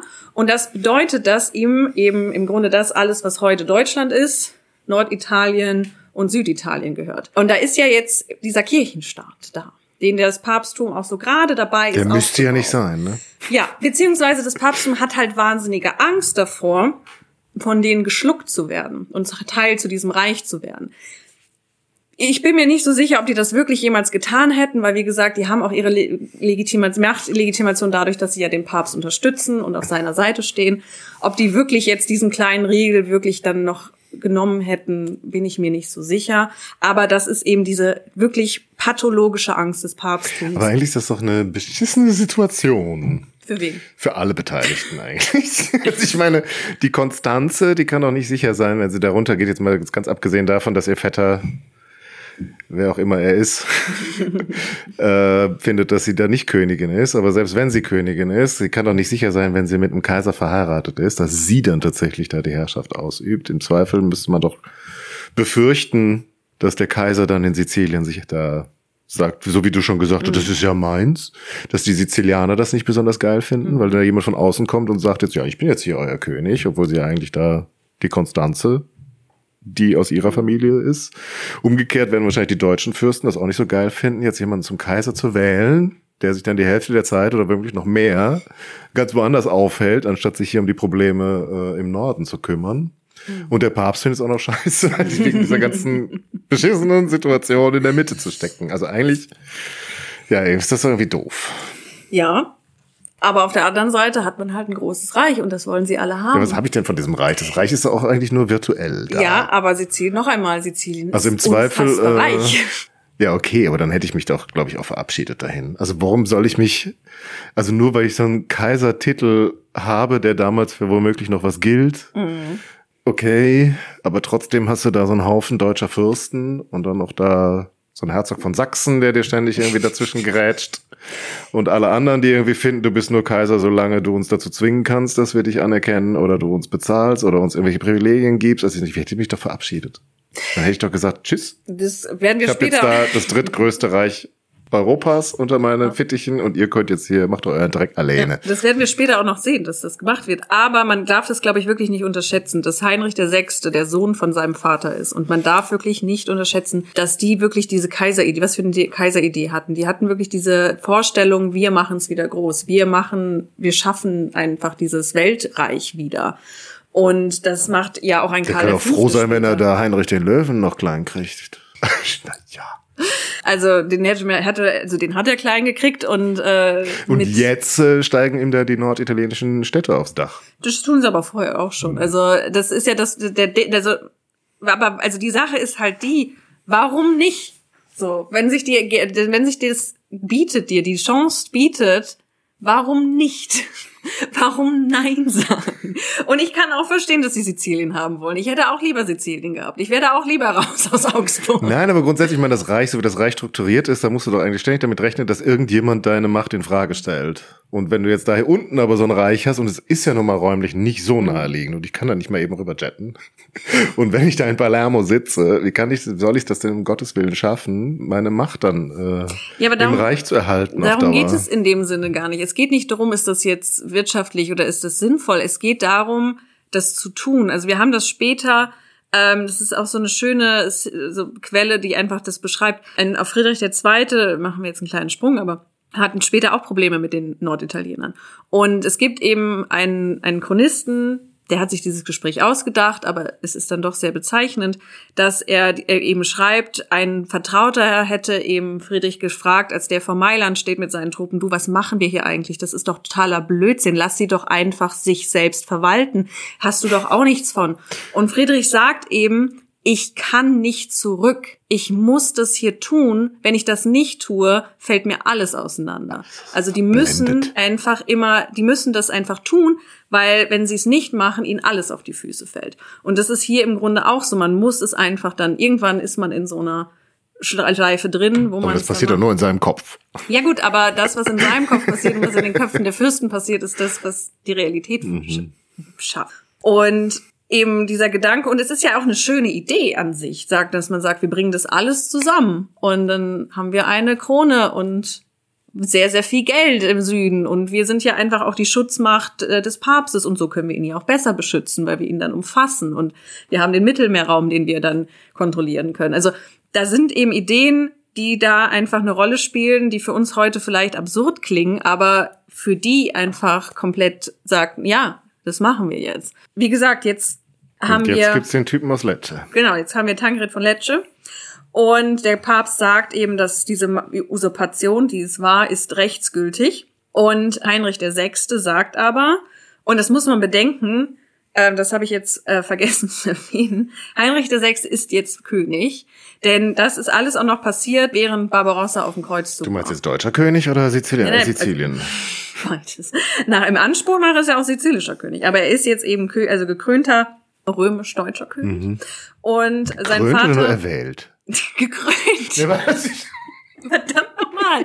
Sein, Bist du Fa dir sicher? sein Vater ist gestorben. Das ist der Punkt, den Ja, ich machen ja will. nicht automatisch gekrönt. Nein, aber er war ja gewählt und zu dem Zeitpunkt stand das nicht zur Debatte. Da haben die Fürsten Bitte, jetzt man muss nicht. erst mal nach Aachen fahren, denke ich. Ja, aber das hat er ja gemacht. Also es gab zu dem Zeitpunkt keinerlei Gründe, warum die Fürsten ihm diese Wahl verweigern sollten. Also er war erwählt und er wird jetzt auch gekrönt. Und also das passiert alles eben, auch Barbarossa ist jetzt gerade tot. Es wäre Okay. wahrscheinlich alles noch mal ein bisschen einfacher gewesen, wenn der noch am Leben gewesen wäre. So. Und jetzt bricht Heinrich eben auf, weil er eben sagt, das ist mein Königreich, das habe ich eben im Namen meiner Frau, erobere ich das. Das ist eben, er, er muss es, in Anführungszeichen muss, äh, es erobern, weil Frauen eben keine Heere führen dürfen. Aber er sagt, ich mache das eben für meine Frau, meine Frau hat es geerbt und so tue ich das. Und während er jetzt auf dem Weg runter ist, äh, macht er nochmal halt in Rom, spricht nochmal mit dem Papst, das nicht doch. Und der Papst sagt, wenn du, wenn du das machst, ähm, werde ich dich exkommunizieren. Und Heinrich denkt sich, naja, Dann treffen wir uns halt in Canossa. du, äh, mittler, wie gesagt, mittlerweile gehört das zum guten Ton. Wenn du nicht einmal als Kaiser exkommuniziert warst, bist du nicht im Club. Und diese Kaiserkrönung, und das ist auch so ein Kritikpunkt, ähm, Teil auch, auch zu Recht, ähm, von Heinrich VI., um diese Kaiserkrönung jetzt zu, sich zu erkaufen, gibt er dem Papst die Stadt Tusculum. Das war eine Stadt, ähm, die gehörte formell zum Kirchenstaat beziehungsweise der Papst hatte einen Anspruch auf die, die wollten aber nicht und Heinrich erobert die und gibt sie dann Clemens, übergibt sie Clemens und der lässt die dann plündern und zerstören und Tusculum ist natürlich auch so die Stadt von Cicero, wo er da Okay. seine ganzen Texte geschrieben hat. Deswegen ist diese Stadt berühmt, ist aber eine sehr kleine Stadt und die wird eben komplett zerstört durch die Truppen von Clemens als Rache. Und da sagt man immer, ja, Ah, wieder äh, super. Ich will unbedingt diese Stadt haben. Dann kriege ich sie. Dann mache ich sie platt. weil sie sich halt weil sie Widerstand alle völlig haben. irre. Und auf jeden Fall, das wird immer gesagt, Heinrich hat dann eben seine Kaiserkrönung mit dem Leid Tusculums sich erkauft. Er zieht aber eben weiter nach ähm, Sizilien, muss wieder abbrechen, weil es bricht eine Seuche aus. Und er fährt dann wieder zurück, weil diese Kreuzzüge, also diese Kreuzzüge sind noch keine Kreuzzüge, aber diese Kriegszüge sind einfach auch super teuer. Und er kann das erst, ähm, er braucht ein bisschen, bis er sich neu finanzieren kann. Um den zu bezahlen, lässt er dann auch zum Beispiel Richard Löwenherz festsetzen ähm, und lässt ihn dann für 100.000 Mark dann weiter nach England ziehen, ähm, um eben Sizilien bezahlen Obwohl das doch Verwandtschaft ist. können. Für Heinrich nicht. Und ja, die Sache, schon. naja, die Sache ist die, ähm, ja, aber auch nur indirekt. Doch der Bruder von der Johanna. Ja, aber Heinrich hat doch mit der Johanna nichts zu tun. Hallo, der Mann von der Johanna hat die ganze Hochzeit da arrangiert. Egal. Ja, aber äh, Gut. Richard, also die Sache war, die Richard Löwenherz hat. Dinge getan, die nicht okay waren. Aber weil er sich auf dem Rückzug von einem Kreuzzug befand, hätte man ihn trotzdem einfach durchziehen lassen müssen. Mhm. Also eigentlich müsst du, wenn du durch ein fremdes Gebiet ziehst, musst du fragen, darf ich durch? Ja. Das hat er nicht gemacht. Er ist da einfach durch, weil ich bin ja Richard Löwenherz. Und daraufhin hat Heinrich gesagt, nö. So, das hätte er aber eigentlich nicht tun dürfen, weil er war ja auf dem Rück der Rückkehr von Aha. dem Kreuzzug. Und dann ist man immun. Und dann ist man immun, aber Heinrich der Sechste denkt sich, nee, ihr gebt mir mal 100.000 Euro, äh, Euro, 100.000 Mark ein dafür. sehr moderner Monarch. War ein bisschen mehr als 100.000 Euro. So, jetzt, dieser erste Kriegszug ist eben gescheitert. Und Heinrich muss jetzt ein bisschen sparen, damit es wieder geht. Und jetzt Und- passiert, Ich würde sagen. nein, wir sind so Ja, aber ein Punkt noch. Okay. Denn 1194 stirbt Tankred jetzt und sein Sohn, der auch wieder minderjährig ist, übernimmt diese Herrschaft. Natürlich seine Frau Sibylle macht das eigentliche. Und jetzt in dem Jahr, wo Tankred gestorben ist, gelingt Heinrich die Eroberung. Und er lässt sich dann in Palermo krönen. Konstanze ist noch nicht, äh, bleibt noch ein bisschen auf der, auf, ich glaube, das ist, das ist Festland Sizilien, denn sie ist schwanger mit 40 Jahren kriegt sie ihr erstes Kind und auch ihr einziges Kind und das ist äh, der das ist Friedrich und der wird auf dem Marktplatz in Jesi geboren in einem Zelt, weil ja, pass auf, weil auch Konstanze damals schon klar das war war, eine biblische Geschichte. Niemand wird mir glauben, dass Aha. es mein Kind ist, weil ich 40 bin. Also macht man diese ähm, Geburt so Legst du dich auf den öffentlich- Marktplatz? so öffentlich wie möglich, damit die Leute sehen, es ist Aha. wirklich ihr Kind und es ist der Krass. legitime Erbe von Heinrich dem Sechsten. So, jetzt gehen ein paar Jahre in, in, ins Ist Land. das dann der Grund, warum er das Staunen der Welt ist? ja, Weil er, bezieh also beziehungsweise das hat sie erstaunt, dass er überhaupt geboren wurde? Ja, oder? also das Echt? sind verschiedene. Auch das mit der Zell, dieser Geburt, das wird alles später nochmal zum Ah. Thema. Aber, um das jetzt hier eben zu Ende zu bringen, es gehen jetzt drei Jahre ins Land. Heinrich ist König, es gibt viele Widerstände, er muss auch öfter nochmal ähm, intern auch Verschwörungen bekämpfen. Und er stirbt nach drei Jahren, er kriegt Fieber, es ist wahrscheinlich Malaria. Ähm, das wird auch noch mal ein paar Mal passieren. Und das heißt eben, er stirbt sehr überraschend ähm, nach nur drei Jahren. Und jetzt übernimmt Konstanze eben die Minderjährigkeitsregierung für ihren drei Jahre alten Sohn. Und das ist, was sie eben ganz interessant, also sie macht das sehr, sehr gut, ähm, muss dann also setzt auch sehr schnell ein Testament auf, einfach um sicher zu gehen. Und in diesem Testament ernennt sie den Papst, und das ist jetzt Papst Innozenz III., zum Vormund für ihren Sohn. Also sollte ihr irgendwas passieren, dann wird der Papst ähm, der der Vormund des Sohnes. Weil wir ja schon gelernt haben, wie toll sich alle an solche Sachen halten. Das stimmt. Aber der Gedanke ist eben dahinter, sie kann Friedrich, der eben sehr jung ist, nicht die deutsche Krone sichern. Die wird gewählt, er ist nicht da, er ist zu jung, die, ist, dass er die bekommt, ist sehr unwahrscheinlich. Sie kann ihm aber eben durch ihr Erbe die sizilische Krone sichern. Und da, indem sie dann dem Papst sagt, und du wirst dich natürlich um mein Kind kümmern, du wirst es großziehen, du wirst seine Rechte bewahren, macht sie sicher oder stellt sie sicher, dass der Papst nicht wie vorher mit Clemens sich dann wieder irgendeinen bar- sizilischen Baron aussucht, sondern wirklich dann die Rechte für Friedrich bewahrt, bis der alt genug ist. Also das ist eben das, was sie hier ähm, sicherstellt und das ihr eben auch gelingt. Also, Das Papst kann ich immer noch sagen, habe ich nie bekommen, die Nachricht. aber es, also sie halten sich tatsächlich dran. Also das ist Okay. tatsächlich ihr Gewinn. Äh, das muss sie auch sehr schnell regeln, denn sie stirbt auch noch schon im gleichen Jahr. Also sie stirbt, stirbt ein Jahr nach Heinrich. Sind beide eben so nicht, also Heinrich ist ja noch viel äh, jünger gestorben, sie stirbt so mit Mitte 40. Und jetzt ist eben Friedrich der ähm, Zweite, später erstmal Friedrich der Erste von Sizilien König. Er ist vier Jahre alt und im Grunde übernimmt jetzt der Papst erstmal. Die Regierungsgeschäfte sind natürlich, die überträgt er dann wieder irgendwelchen Und den Emir und der Erzbischof. Aber das ist jetzt eben so der Punkt, ähm, wie es dann weitergeht, machen wir. Da fand ich meinen Cliffhanger jetzt aber besser, ehrlich gesagt. Ja, aber es hätte überhaupt keinen Sinn ergeben. Wieso? Da hätte man erst beim nächsten Mal herausgekriegt, wer hier eigentlich gewinnt am Ende. Ob der Tankred von Lecce oder Konrad der Sechste von Staufen. Ja. Konrad der Sechste. Ja, Konrad Heinrich. Whatever. Entweder Friedrich oder Heinrich oder Konrad. Ich bin ein bisschen durcheinander. Der war jetzt eh nicht lange da. Also die Konstanz ist ja wichtiger. Ja, die war noch weniger da. Ja, aber die ist aber noch wichtiger. Für unsere Geschichte Das jedenfalls. Genau. So, aber wie es weitergeht, erfahrt ihr dann in Kürze. Wir bleiben, jetzt wenn wir eine kurze Pause, Ja. dann bin ich gespannt auf das Staunen der Welt. Ihr müsst ein bisschen warten noch, bis ihr die Fortsetzung hört. Also am besten ihr abonniert uns, solltet ihr das noch nicht getan haben.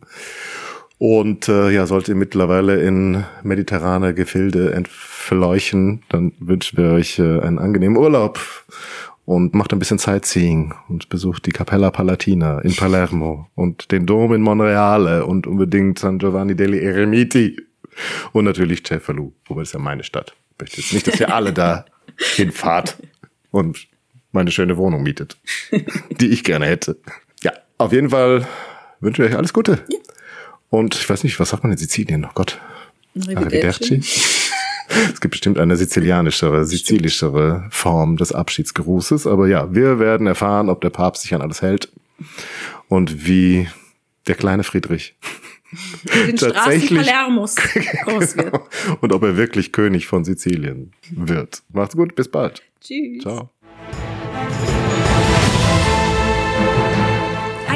Ein, so, Wir sorry. können doch so- sagen, wir können doch so einen, so einen, ich wollte so einen Cliffhanger machen und wie Nein. die ganze Sache ausgeht, Nein, erfahrt ihr nein, in der nein, der nächsten Folge. Cliffhanger kommt in Okay. fünf Minuten. Verdammt nochmal.